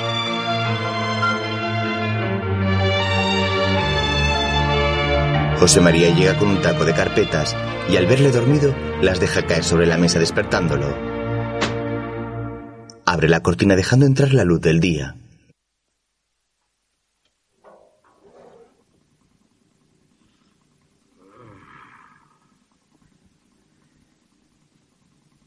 Ahora está claro qué utilidad y qué importancia tenía Celia Villar en el engranaje. ¿Pero quién es esa Celia Villar? Una modesta secretaria de Conteva en las oficinas de Madrid. Pero usaban cuentas privadas a su nombre en el Banco de Bilbao y otros bancos por las que pasaban grandes sumas de dinero. Desde dos millones y medio hasta 24 millones, cuyo destino final no queda aclarado. Toda una complicada danza de talones y transferencias para evitar que se pudiera seguir el rastro de las operaciones auténticas, los verdaderos movimientos de dinero. Lo que es descarado son esos 100 millones que Arturo Méndez saca en 1969 sin justificación concreta. Yo he sumado 120 millones. Padín se levanta y comprueba la cantidad en el bloc de papel. Tras eso asiente. ¿Y la conexión con congelados? En Acegasa se seguían diferentes sistemas para camuflar unos beneficios muy superiores que los que se hubieran obtenido respetando la ley. Lo que no entiendo es cómo Arturo Méndez puede comprar a Cegasa y Condeva a Ramiro Casares con dinero de la misma Cegasa, o sea, con dinero del propio Ramiro. Si Ramiro le regaló a Cegasa a Arturo como un presente, es fácil sospechar o deducir que veía peligro en continuar figurando como dueño de la empresa. Y por lo que estoy descubriendo, su actitud fue de lo más prudente. Le digo a Arturo la clásica patata caliente. ¿Pero por qué? La estafa se produce una vez que Arturo ya es dueño de la empresa. Querido Padín, ¿sabe lo que es un iceberg? ¿Pero qué tiene que ver un iceberg con...? Me está haciendo falta un buen afeitado. Después le contaré la historia de un precioso iceberg. José María se marcha. Más tarde espera en una barbería mientras lee una revista.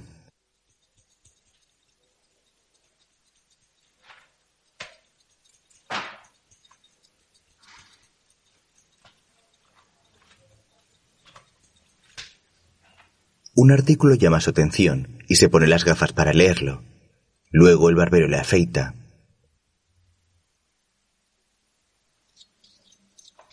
Muchas gracias por dejar que me lleve la revista. De siendo un número atrasado, nos faltaba más. ¿Le apuro? Apure, apure. Más tarde, en el apartamento, el abogado dibuja en el bloc de papel un iceberg sobre el mar con una cifra de dinero.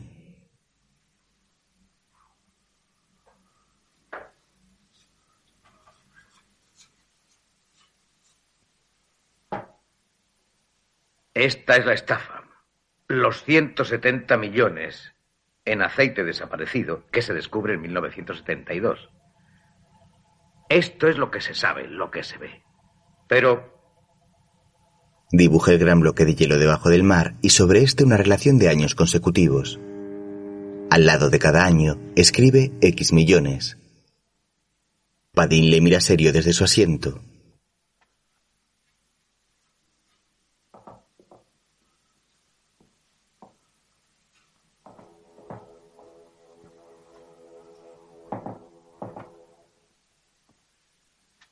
Esta cifra solo es la punta del iceberg. El iceberg hace gasa. Sepultados o sumergidos quedan un montón de millones, producto de la especulación y el tráfico clandestino de aceite en las temporadas anteriores. ¿Cómo lo sabe?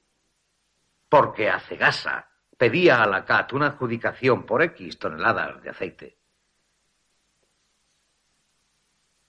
Para la refinería Gran Sol sin pagarla al contado. Pero una vez transcurrido el plazo para pagar, decían que ya no les interesaba ese aceite y quedaba a disposición de la CAT de nuevo. Y esta operación de pedir, retener y anular se repetía un año, otro año, otro año. ¿Por qué? Porque durante ese periodo el aceite no había permanecido inmóvil en los depósitos de Vigo. Lo habían sacado y vendido aprovechando los tiempos de escasez y que el precio en el mercado subía. Y lo reponían al comienzo de temporada cuando estaba barato. En la CAT alguien tendría que haberse preguntado por qué Acegasa pedía una adjudicación año tras año a la que meses después renunciaba. Y si no se hacían la pregunta, ni evitaban que Acegasa actuara de forma tan sospechosa, era porque, porque conocía la respuesta. Y si Ramiro se quita la empresa de encima en 1971 y también Nicolás Franco desaparece, es porque se dan cuenta de que la situación es desesperada desde hace dos años, el 69. Año en el que el trasiego de aceite de la CAD fue mayor que nunca. Y que, por la mala cosecha del año siguiente, no pudieron reponer. Y Arturo se quedó al frente dando la cara. Ese era su papel. José María se sienta en una silla a la vez que Padín fuma un cigarrillo. Pero a veces me pregunto, ¿qué pasará por la cabeza de Arturo en la cárcel? ¿Hasta cuándo aguantará con la boca cerrada?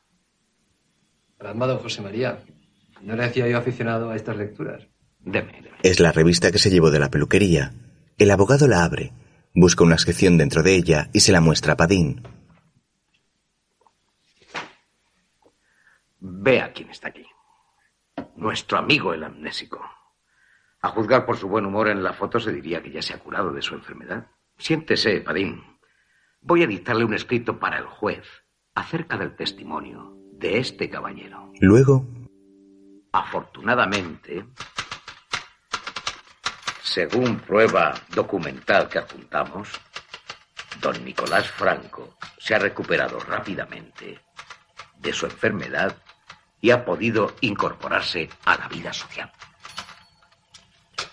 Por un lado, como cristianos, la noticia nos complace enormemente. Pero como juristas nos obliga a insistir. Un apellido que en letras grandes pasará la historia. No puede quedar en entredicho, en la duda de si no pudo o no quiso prestar colaboración a la justicia. Estamos seguros de que si el propio Nicolás Franco Bahamonde sospechara la existencia de este escrito, se apresuraría a ofrecerse para testificar. Hay familias y apellidos que responsabilizan y obligan a mucho. Otro día, un grupo de curiosos se agolpa en la puerta de la cárcel. Con gesto extrañado, José María camina entremezclándose entre ellos hasta que logra llegar a la puerta.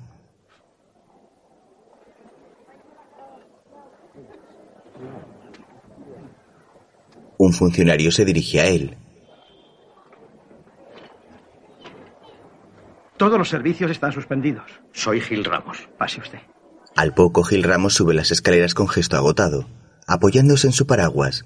Una vez arriba, Barbosa le ve y se acerca a él.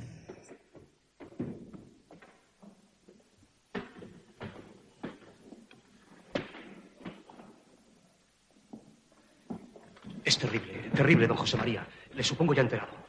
¿Qué ha ocurrido? Arturo. Le encontraron en las duchas. Parece ser que resbaló y la caída le produjo la muerte. Un fuerte golpe en la nuca. Duchándose. Hará un par de horas entonces. No, a mí me llamaron a las siete y media.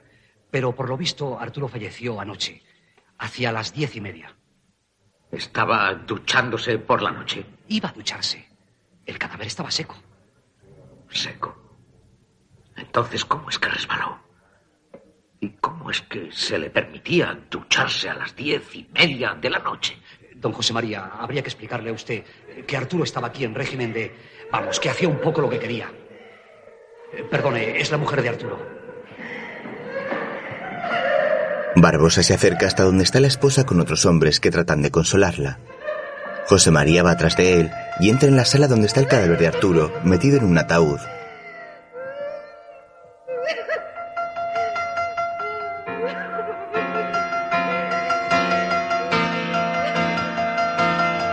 El abogado observa serio el cadáver y asiente para sí. Otro día, él y Barbosa caminan por los pasillos. Como le prometí, he obtenido un permiso para que usted pueda visitar la cárcel. Lo que siento es que el juez rechazara su pretensión de constituirse parte en el sumario. Pero le aseguro que no hubiera descubierto nada nuevo. Suben una escalera en dirección a las celdas. El juez al que ha conducido la investigación es una persona de extraordinaria competencia y ha puesto un interés absoluto en el asunto.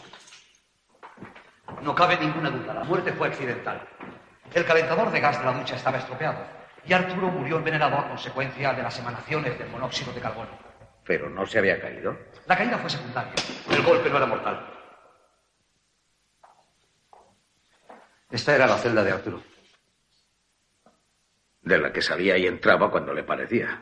Bueno, ya le he contado que era un preso un poco especial. La celda tiene una pequeña cocina, un escritorio, un baño, una cama, un transistor y una pequeña estantería con libros. José María intenta abrir los cajones de la mesa. No hay nada interesante.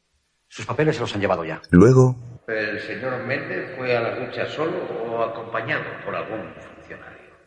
Mire, por lo visto fue así. Su señora, a la que usted pudo ver aquella desgraciada mañana, llegaba al día siguiente a visitarle. Por eso Arturo, que quizá había tomado alguna copa, decidió asearse. Una ducha un tanto anticipada si la visita era el día siguiente. Encendió el calentador de la ducha. Dejó correr el agua para que el vapor calentara aquel cuarto grande y frío, sin calefacción. ¿Puedo ver las duchas? Eh, Sí, ahora. Pero antes vamos a la cocina. cuando llegan, José María otea la estancia. Mientras se calentaba el cuarto de aseo, Arturo vino aquí, se hizo unos huevos fritos y los comió. Eso y una pera. Luego fue a ducharse. Pero no le traían todas las comidas de un bar. Sí, pero aquella noche no.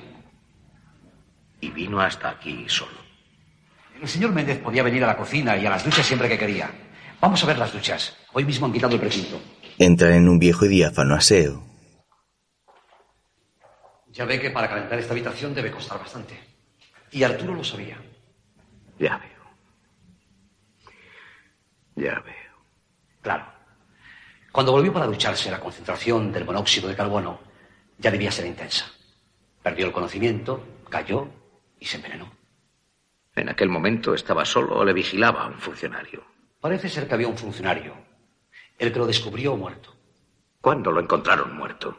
Cuando oyeron el golpe de la caída. Entonces debieron acudir enseguida.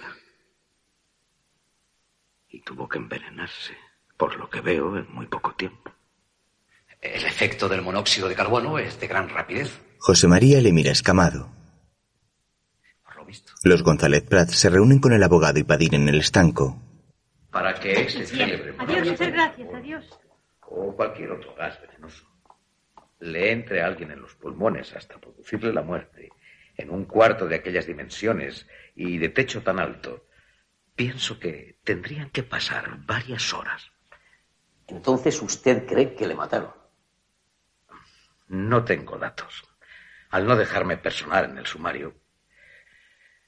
Pero en fin, vayamos a lo nuestro, que el juicio está en puertas. La CAT quiere que sea Ángel el único responsable. Uno, pese a mis esfuerzos, Nicolás Franco no declarará. Dos, además de que nadie le pide responsabilidades al ministro de Comercio, excomisario general de la CAT, señor Tarrés, tampoco declarará. Tres, el señor Pardo, secretario provincial de la CAT, ni siquiera ha sido acusado. Ese es el peor de todos. Ese y Andrade.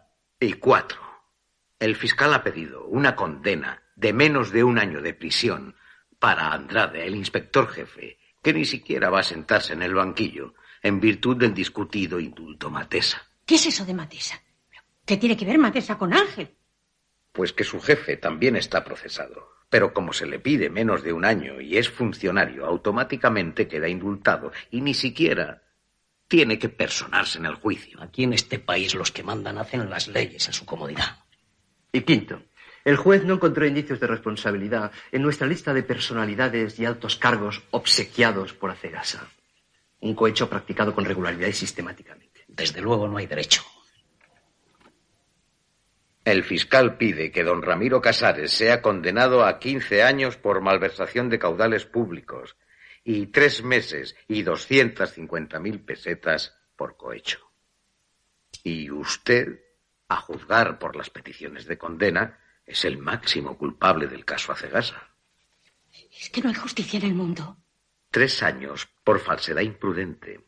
Cien millones por malversación por imprudencia. ¿Cien millones? Es el precio. Y por cohecho, tres meses y trescientas cincuenta mil pesetas. Pero, don José María, en el peor de los casos, ¿de dónde voy a sacar yo cien millones? Ni trabajando dos vidas. La cifra es impresionante. Pero precisamente por eso, no se preocupe. Porque, aunque le condenaran a pagarla, lo cual sería una barbaridad, usted se declararía insolvente. ¿O es que acaso tiene usted cien millones? José María y Ángel se sonríen. Sí, los tipos de la CAT creerán haber escurrido el bulto. Pero ese tal Pardo acudirá como testigo, precisamente Pardo, el enlace entre Tarrés y Andrade, la conexión local entre la CAT y Acegasa. Pero no le han procesado. Eso no importa. Estará allí. Voy a empujarle contra las cuerdas sin piedad. Voy a descubrir las conexiones, a fijar las culpabilidades. ¿Me comprenden? Entonces Tarrés se verá atrapado y por él envolveremos a los demás. Mis esperanzas, queridos amigos, no solo están puestas en conseguir que Ángel salga absuelto, sino que este juicio en miniatura desemboque en otro juicio más serio, en el que se sienten en el banquillo todos los auténticos responsables. Todos. Otro día en el juicio, Diga su nombre. Ramiro Casares Cid. ¿Ha sido procesado o condenado en alguna ocasión anterior? No. Conteste a las preguntas del señor fiscal. Con la venia. ¿Cuál es su relación con Acegasa? Fui presidente del Consejo de Administración de Acegasa y su principal accionista desde que la fundé hasta 1968, año en que sufrí un infarto. ¿Podría levantar un poco más la voz? En 1971, tras un segundo infarto, vendí todas las acciones, quedando totalmente desvinculado de la empresa. Señor Casares, al vender sus acciones de Acegasa Arturo Méndez en 1971, también vendió las de Condeva. Efectivamente. ¿Por qué las vendió a un precio tan irrisorio? Protesto. El Ministerio Fiscal está calificando a mi defendido. Se admite la protesta. Rectifico. ¿Por qué vendió sus acciones a un precio por debajo de su valor real? Yo no sé si el señor fiscal conoce el activo. Por favor, limítese a contestar. Yo recibí 13 millones y medio de pesetas en efectivo. 13 millones y medio que salieron del patrimonio de la misma Acegasa, o sea, de su propiedad. En la operación de venta se me saldó una deuda de 28 millones que yo tenía con la sociedad. Me dejaron a deber 20 y se debían 40 millones de la creación de Condeva al Banco de Crédito Industrial. Pero en una sociedad anónima se responde con el patrimonio empresarial. Usted nunca los tendría que haber devuelto. ¿Y no es más cierto que usted lo soltó todo como aquel que suelta algo que le quema las manos? Yo pensé al vender que mi salud valía más que todo. Más tarde, Usted se retiró en 1971, pero las disposiciones ilegales de aceite empezaron mucho antes. Usted estaría al tanto de ellas. Yo no sé nada. Me estoy enterando ahora. Yo me limitaba a recoger mis beneficios, pero no creo que vinieran de esto. ¿Cuál fue la razón para incorporar a Arturo Méndez y a Nicolás Franco Bahamonde a su empresa? tanto el juez como el público se sorprenden. Arturo le consideré muy capacitado para el trabajo. Era un hombre activo que merecía toda mi confianza. En cuanto a Nicolás Franco, porque era mi amigo personal. ¿Quién obtuvo ese especial trato de favor de la CAT hacia Acegasa que le permitía disponer de tanto aceite contando con tan exiguo capital nominal? La sala no acepta la pregunta por impertinente. Quiero preguntar si se le hacía un trato de favor a Acegasa. Así sí, pero no preguntando quién. Yo creo que no había trato de favor. La CAT aseguraba el aceite. Pero Acegasa no tenía capital suficiente para respaldar esas concesiones. ¿No se puede preguntar quién realizaba esa gestión? No, porque el procesado ya ha dicho que no existía trato de favor. Señoría, protesto. Y que conste en acta junto a la pregunta formulada. Y que conste también la respuesta del procesado de que no había trato de favor. Protesto otra vez, porque esa respuesta es anterior a mi pregunta. Que se refleje en el acta a los efectos de un posible quebrantamiento de forma.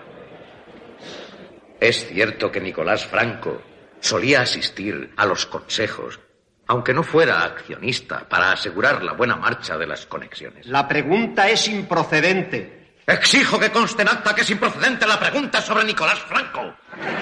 El público de la sala ríe ante la respuesta de José María. Luego el fiscal toma declaración a Noceda. ¿Hacía usted las mediciones de aceite, señor Noceda? Yo me limitaba a llevar la contabilidad con los datos que me daban. Yo nunca bajé a los depósitos. ¿Por qué se había llevado a su domicilio el libro de caja que le fue ocupado al ser detenido? Yo pensaba trabajar en él durante las vacaciones de Semana Santa. ¿Se llevó también los otros libros que han desaparecido? No, yo no sé nada de esos libros. ¿En concepto de qué dio usted la orden de que se le entregaran 5.000 pesetas cada mes a Ángel González Prat? Yo nunca di esa orden. Es la cajera la que le daba las cinco mil pesetas. Yo simplemente lo sabía. Más tarde, Usted sabía que los datos que le daba a González Prat eran falsos. Yo le daba los datos que me daba a mi peña. Es muy fácil decir que le proporcionaba los datos falsos de las mediciones un hombre que ya está muerto. Yo quisiera que Peña estuviera aquí para confirmarlo. Todos lamentamos su ausencia. Usted era el responsable de que Acegasa transfiriese dinero a la cuenta de Celia Villar en Madrid. Sí. ¿Y le parecía normal que millones y millones fueran transferidos a la cuenta particular de una señorita? Ni me parecía normal ni me lo dejaba de parecer. Yo me limitaba a cumplir las órdenes que me daban. Y quiero precisar que yo no recibí jamás más que mi sueldo.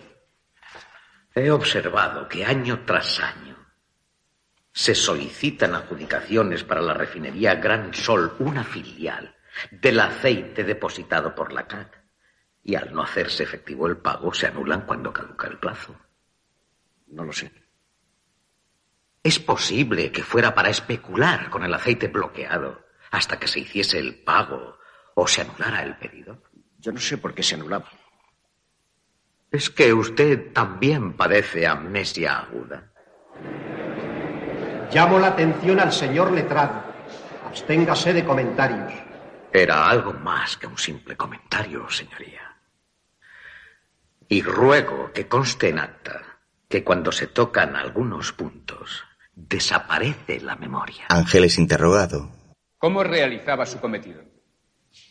Yo me limitaba a recoger un papel con los datos que me entregaban y los trasladaba al acta. Pero usted no comprobaba esos datos.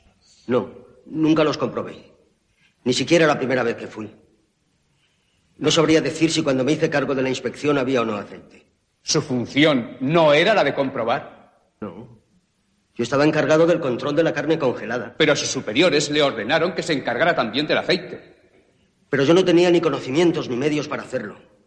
El señor Andrade, mi jefe, era el técnico. E incluso percibía una gratificación especial por ello.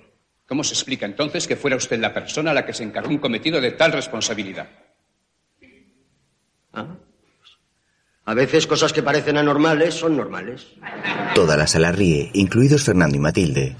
¿Es cierto que percibía usted cada mes de Acegasa la cantidad de cinco mil pesetas? Sí, porque me obligaban a trabajar fuera del horario de trabajo, a conveniencia de la empresa, y me originaban gastos de desplazamiento que nunca me abonaron en la CAT.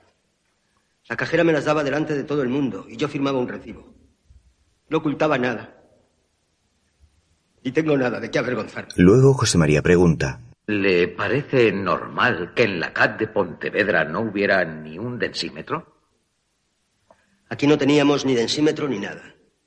De Madrid pedían muestras del aceite. Y cuando yo solicité material de medición, respondieron desabridamente. ¿Qué cree que querían? ¿Que no se comprobara con eficacia? La pregunta es improcedente. ¿Iba usted solo a hacer las visitas de inspección? Siempre. Menos tres veces que me acompañó el inspector jefe, señor Andrade. El señor Andrade, que obviamente era el técnico, ¿tenía otras ocupaciones? No, ninguna. Tenía mucho tiempo libre. O sea, que su jefe, que sí era inspector, no iba debiendo y pudiendo. Y usted iba no debiendo. Yo no soy inspector. Y bastante con que hacía el control de descarga de carne congelada en el muelle. Yo me resistí a hacer las inspecciones del aceite, pero se me dijo que había escasez de personal y me obligaron. En las tres visitas a Cegasa en que le acompañó su jefe, el señor Andrade, le advirtió que usted hacía mal las inspecciones. No, me pareció correcto. ¿Y también firmó él con usted las tres actas? Sí. Obran copias de ellas en el sumario. José María guarda las copias que le ha dado Padín. Señor González Prat, ¿cuánto gana usted al mes?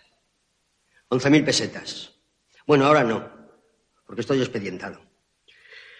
Le ruego que le cuente a la sala una anécdota que me ha contado a mí en privado, a propósito del día que descubrió un exceso de carne congelada de la comisaría.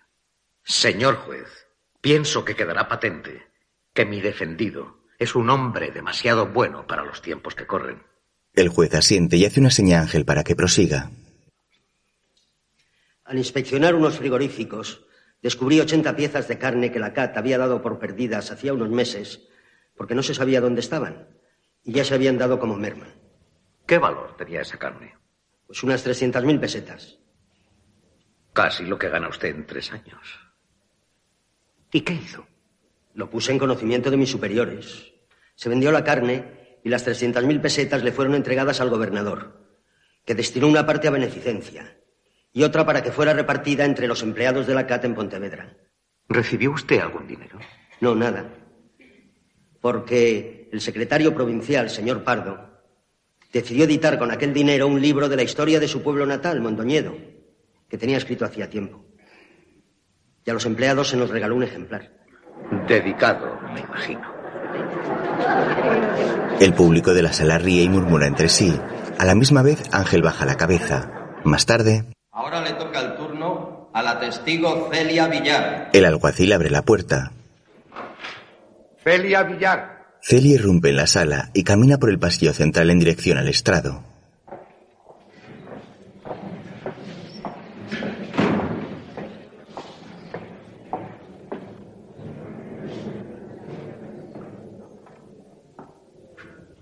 ¿Jura contestar con la verdad a las preguntas que se le van a formular? Sí, juro. Señor fiscal. ¿Usted de quién es empleado? Soy secretaria de congelados de Barcelona en su oficina en Madrid. ¿Hay otros empleados en la oficina? No, estoy yo sola. ¿De quién recibía instrucciones? De don Arturo Méndez. ¿Usted solía llamar por lo menos una vez al mes a Cegasa en Vigo para que le enviaran dinero sin ninguna otra constancia? Sí. Y ese dinero se lo enviaban a una cuenta del Banco de Bilbao. Sí. Pero esa cuenta estaba exclusivamente a su nombre. Era una cuenta particular. Sí, la abrí por orden de don Arturo para que no se retrasaran los pagos, ya que don Arturo viajaba con bastante frecuencia. Pero nunca toqué en provecho propio ni una sola peseta de ese dinero. ¿Por qué siendo empleada de Condeva hacía estas llamadas a Cegasa? Yo seguí instrucciones de don Arturo. Recuerda que tiene declarado que en cierta ocasión fue al Ministerio de Comercio y entregó a Arturo Méndez en mano un sobre con 900.000 pesetas en metálico. Sí. A menudo me pedía que le hiciera entrega de cantidades en metálico. ¿Cuál era el destino de esas 900.000 pesetas? Creo que para el pago a la CAT de una adjudicación de aceite. Poco después, Señorita Villar, por favor, le ruego que haga memoria. La cuenta del Banco de Bilbao era la única abierta a su nombre en la que se ingresaba dinero de Acegasa. No. Tenía otra cuenta en el Banco Hispanoamericano. Y también una en la caja de ahorros. Y en Banesto. ¿No tenía otra cuenta corriente a su nombre en el Banco Español de Crédito? Sí, la tenía. Celia cruza las manos. Cuatro cuentas. A nombre de Celia Villar, que no las utilizaba para fines particulares. Cuatro cuentas que usaba a Cegasa para enmarañar y ocultar sus operaciones. Cuentas por las que al menos pasaron 40 millones de pesetas. La mujer entrelaza los dedos nerviosa. Cambiando de tema, señorita Villar. ¿Está segura de que aquellas 900.000 pesetas o José María revisa unos papeles. 967.000 exactamente que usted entregó en metálico Arturo Méndez en el antedespacho del ministro de Comercio, señor Tarrés, eran para el pago de una adjudicación de aceite? Eso me dijo don Arturo. ¿Usted podría decirme un solo tipo de pago en metálico que usted sepa que tenga que realizarse en un ministerio? No lo sé. Señorita Villar, sé que es usted una secretaria muy capacitada que solo cumplía órdenes. Pero precisando. En sus libros de contabilidad hay una partida de 183.000 pesetas que usted entregó en metálico al secretario del señor Tarrés, ministro de Comercio, en su propio despacho. ¿Lo recuerda? No lo recuerdo bien. ¿No recuerda qué hizo con el dinero? ¿Lo dejó encima de una mesa? ¿Se lo dio a alguien en la secretaría del ministro en la mano? Dígame, ¿qué hizo con ese dinero? No lo recuerdo. No recuerdo si se lo di al secretario del señor Tarrés o si se lo di a otra persona. Y en la misma contabilidad hay otra partida de 154.000 pesetas para atenciones en comisaría. ¿De qué naturaleza eran esas atenciones? Lo desconozco. Ese fue el concepto por el que se me ordenó anotar la salida del dinero. ¿No sabe usted que en aquella época se hacían generosos regalos a la esposa del comisario y a otros altos cargos? Es impertinente la pregunta. Vuelvo a pedir que conste en acta que una pregunta que se refiere al dinero desembolsado para regalos a funcionarios del Estado. Su señoría la declara impertinente. Más tarde, en un descanso, Bueno, don José María, el hombre clave, Pardo, tendrá que explicarse al fin. Ni el presidente del tribunal podrá pararme ahora. Don José María, aunque pueda estar usted satisfecho de la marcha del juicio hasta el momento, considero que los resultados están muy por debajo de lo esperado. Pardo es la pieza base, porque a la CAT le interesa que la exigencia de responsabilidades no llegue demasiado arriba. Y lo está consiguiendo hasta ahora. Pero voy a poner al señor Pardo contra las cuerdas y va a explotar. Y con él caerán los principales culpables de la administración en este tinglado, uno por uno. Incluso el ministro. Señores, ocupen sus puestos. Todos obedecen a la gente. Dos periodistas que hablaban con José María se retiran y toman asiento, al igual que el resto. Los magistrados entran en la sala y se sientan.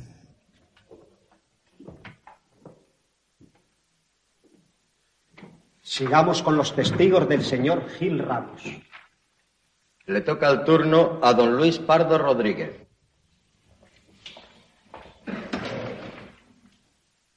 Luis Pardo Rodríguez. Esto es de parte del señor Pardo. Muy bien.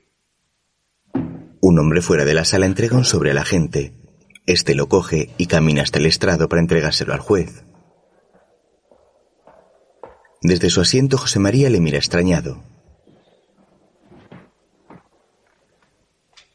El juez abre la carta y la lee.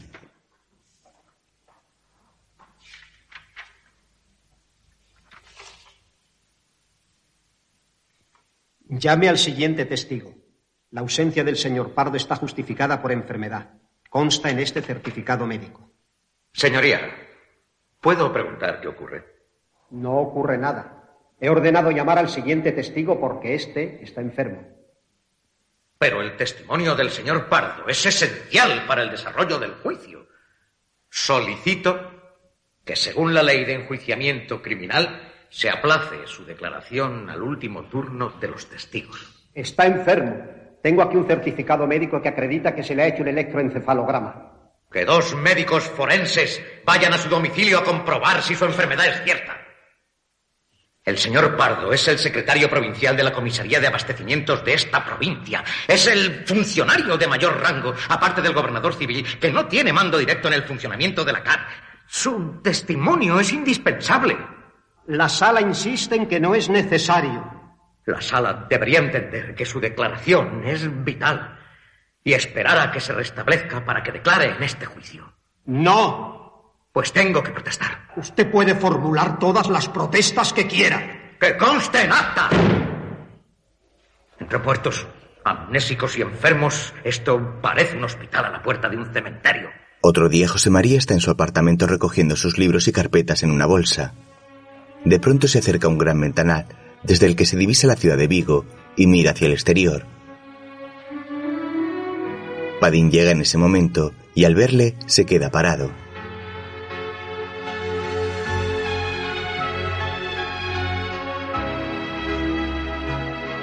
José María permanece pensativo con gesto abstraído.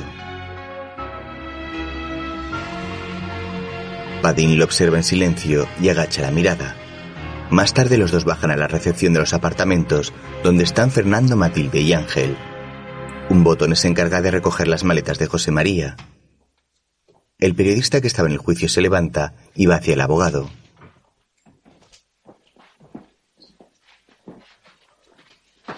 ¿Qué opinión le merece la sentencia? ¿Considera un éxito que a su defendido le hayan condenado a un año, siendo de tres la petición fiscal? Me parece monstruoso. Por fin han podido con el último mono. Pero naturalmente pienso recurrir al Supremo. ¿Y qué opina de las otras condenas? Doce años para Ramiro Casares y cuatro al contable. Es una sentencia demasiado larga para lo poco que han tardado en escribirla. Pero lo peor es que aún siguen en la sombra. Individuos que utilizando su poder o sus influencias propiciaron todo ese trasvase de aceite.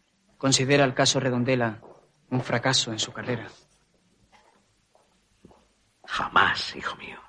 Siempre se está aprendiendo, hasta a mis años. ¿Y qué ha aprendido usted en esta ocasión? ¿Qué, qué he aprendido?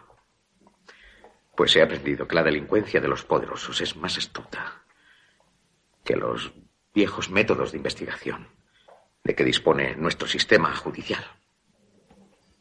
José María sonríe forzadamente. Luego llega con Padín a la estación de trenes y ambos caminan bajo un paraguas debido a la intensa lluvia. Se encuentran con Matilde y Ángel, los cuales les están esperando. Dos hombres en la puerta de la cantina se fijan en él. Mira, aquel es Gil Ramos. ¿Quién? Ese viejo, el gordo. Ah, sí, ha venido por lo de Redondela. Mira, a mí nunca me ha caído simpático. No es santo de mi devoción, pero reconozco que le echa cojones. Más tarde en el tren, el abogado se sienta en su butaca y se reclina hacia atrás con gesto apesadumbrado, mirando el paisaje que va abandonando lentamente. Desvía la mirada hacia el periódico que lleva en la mano y la aparta con hastío, volviendo de nuevo la vista hacia la ventanilla.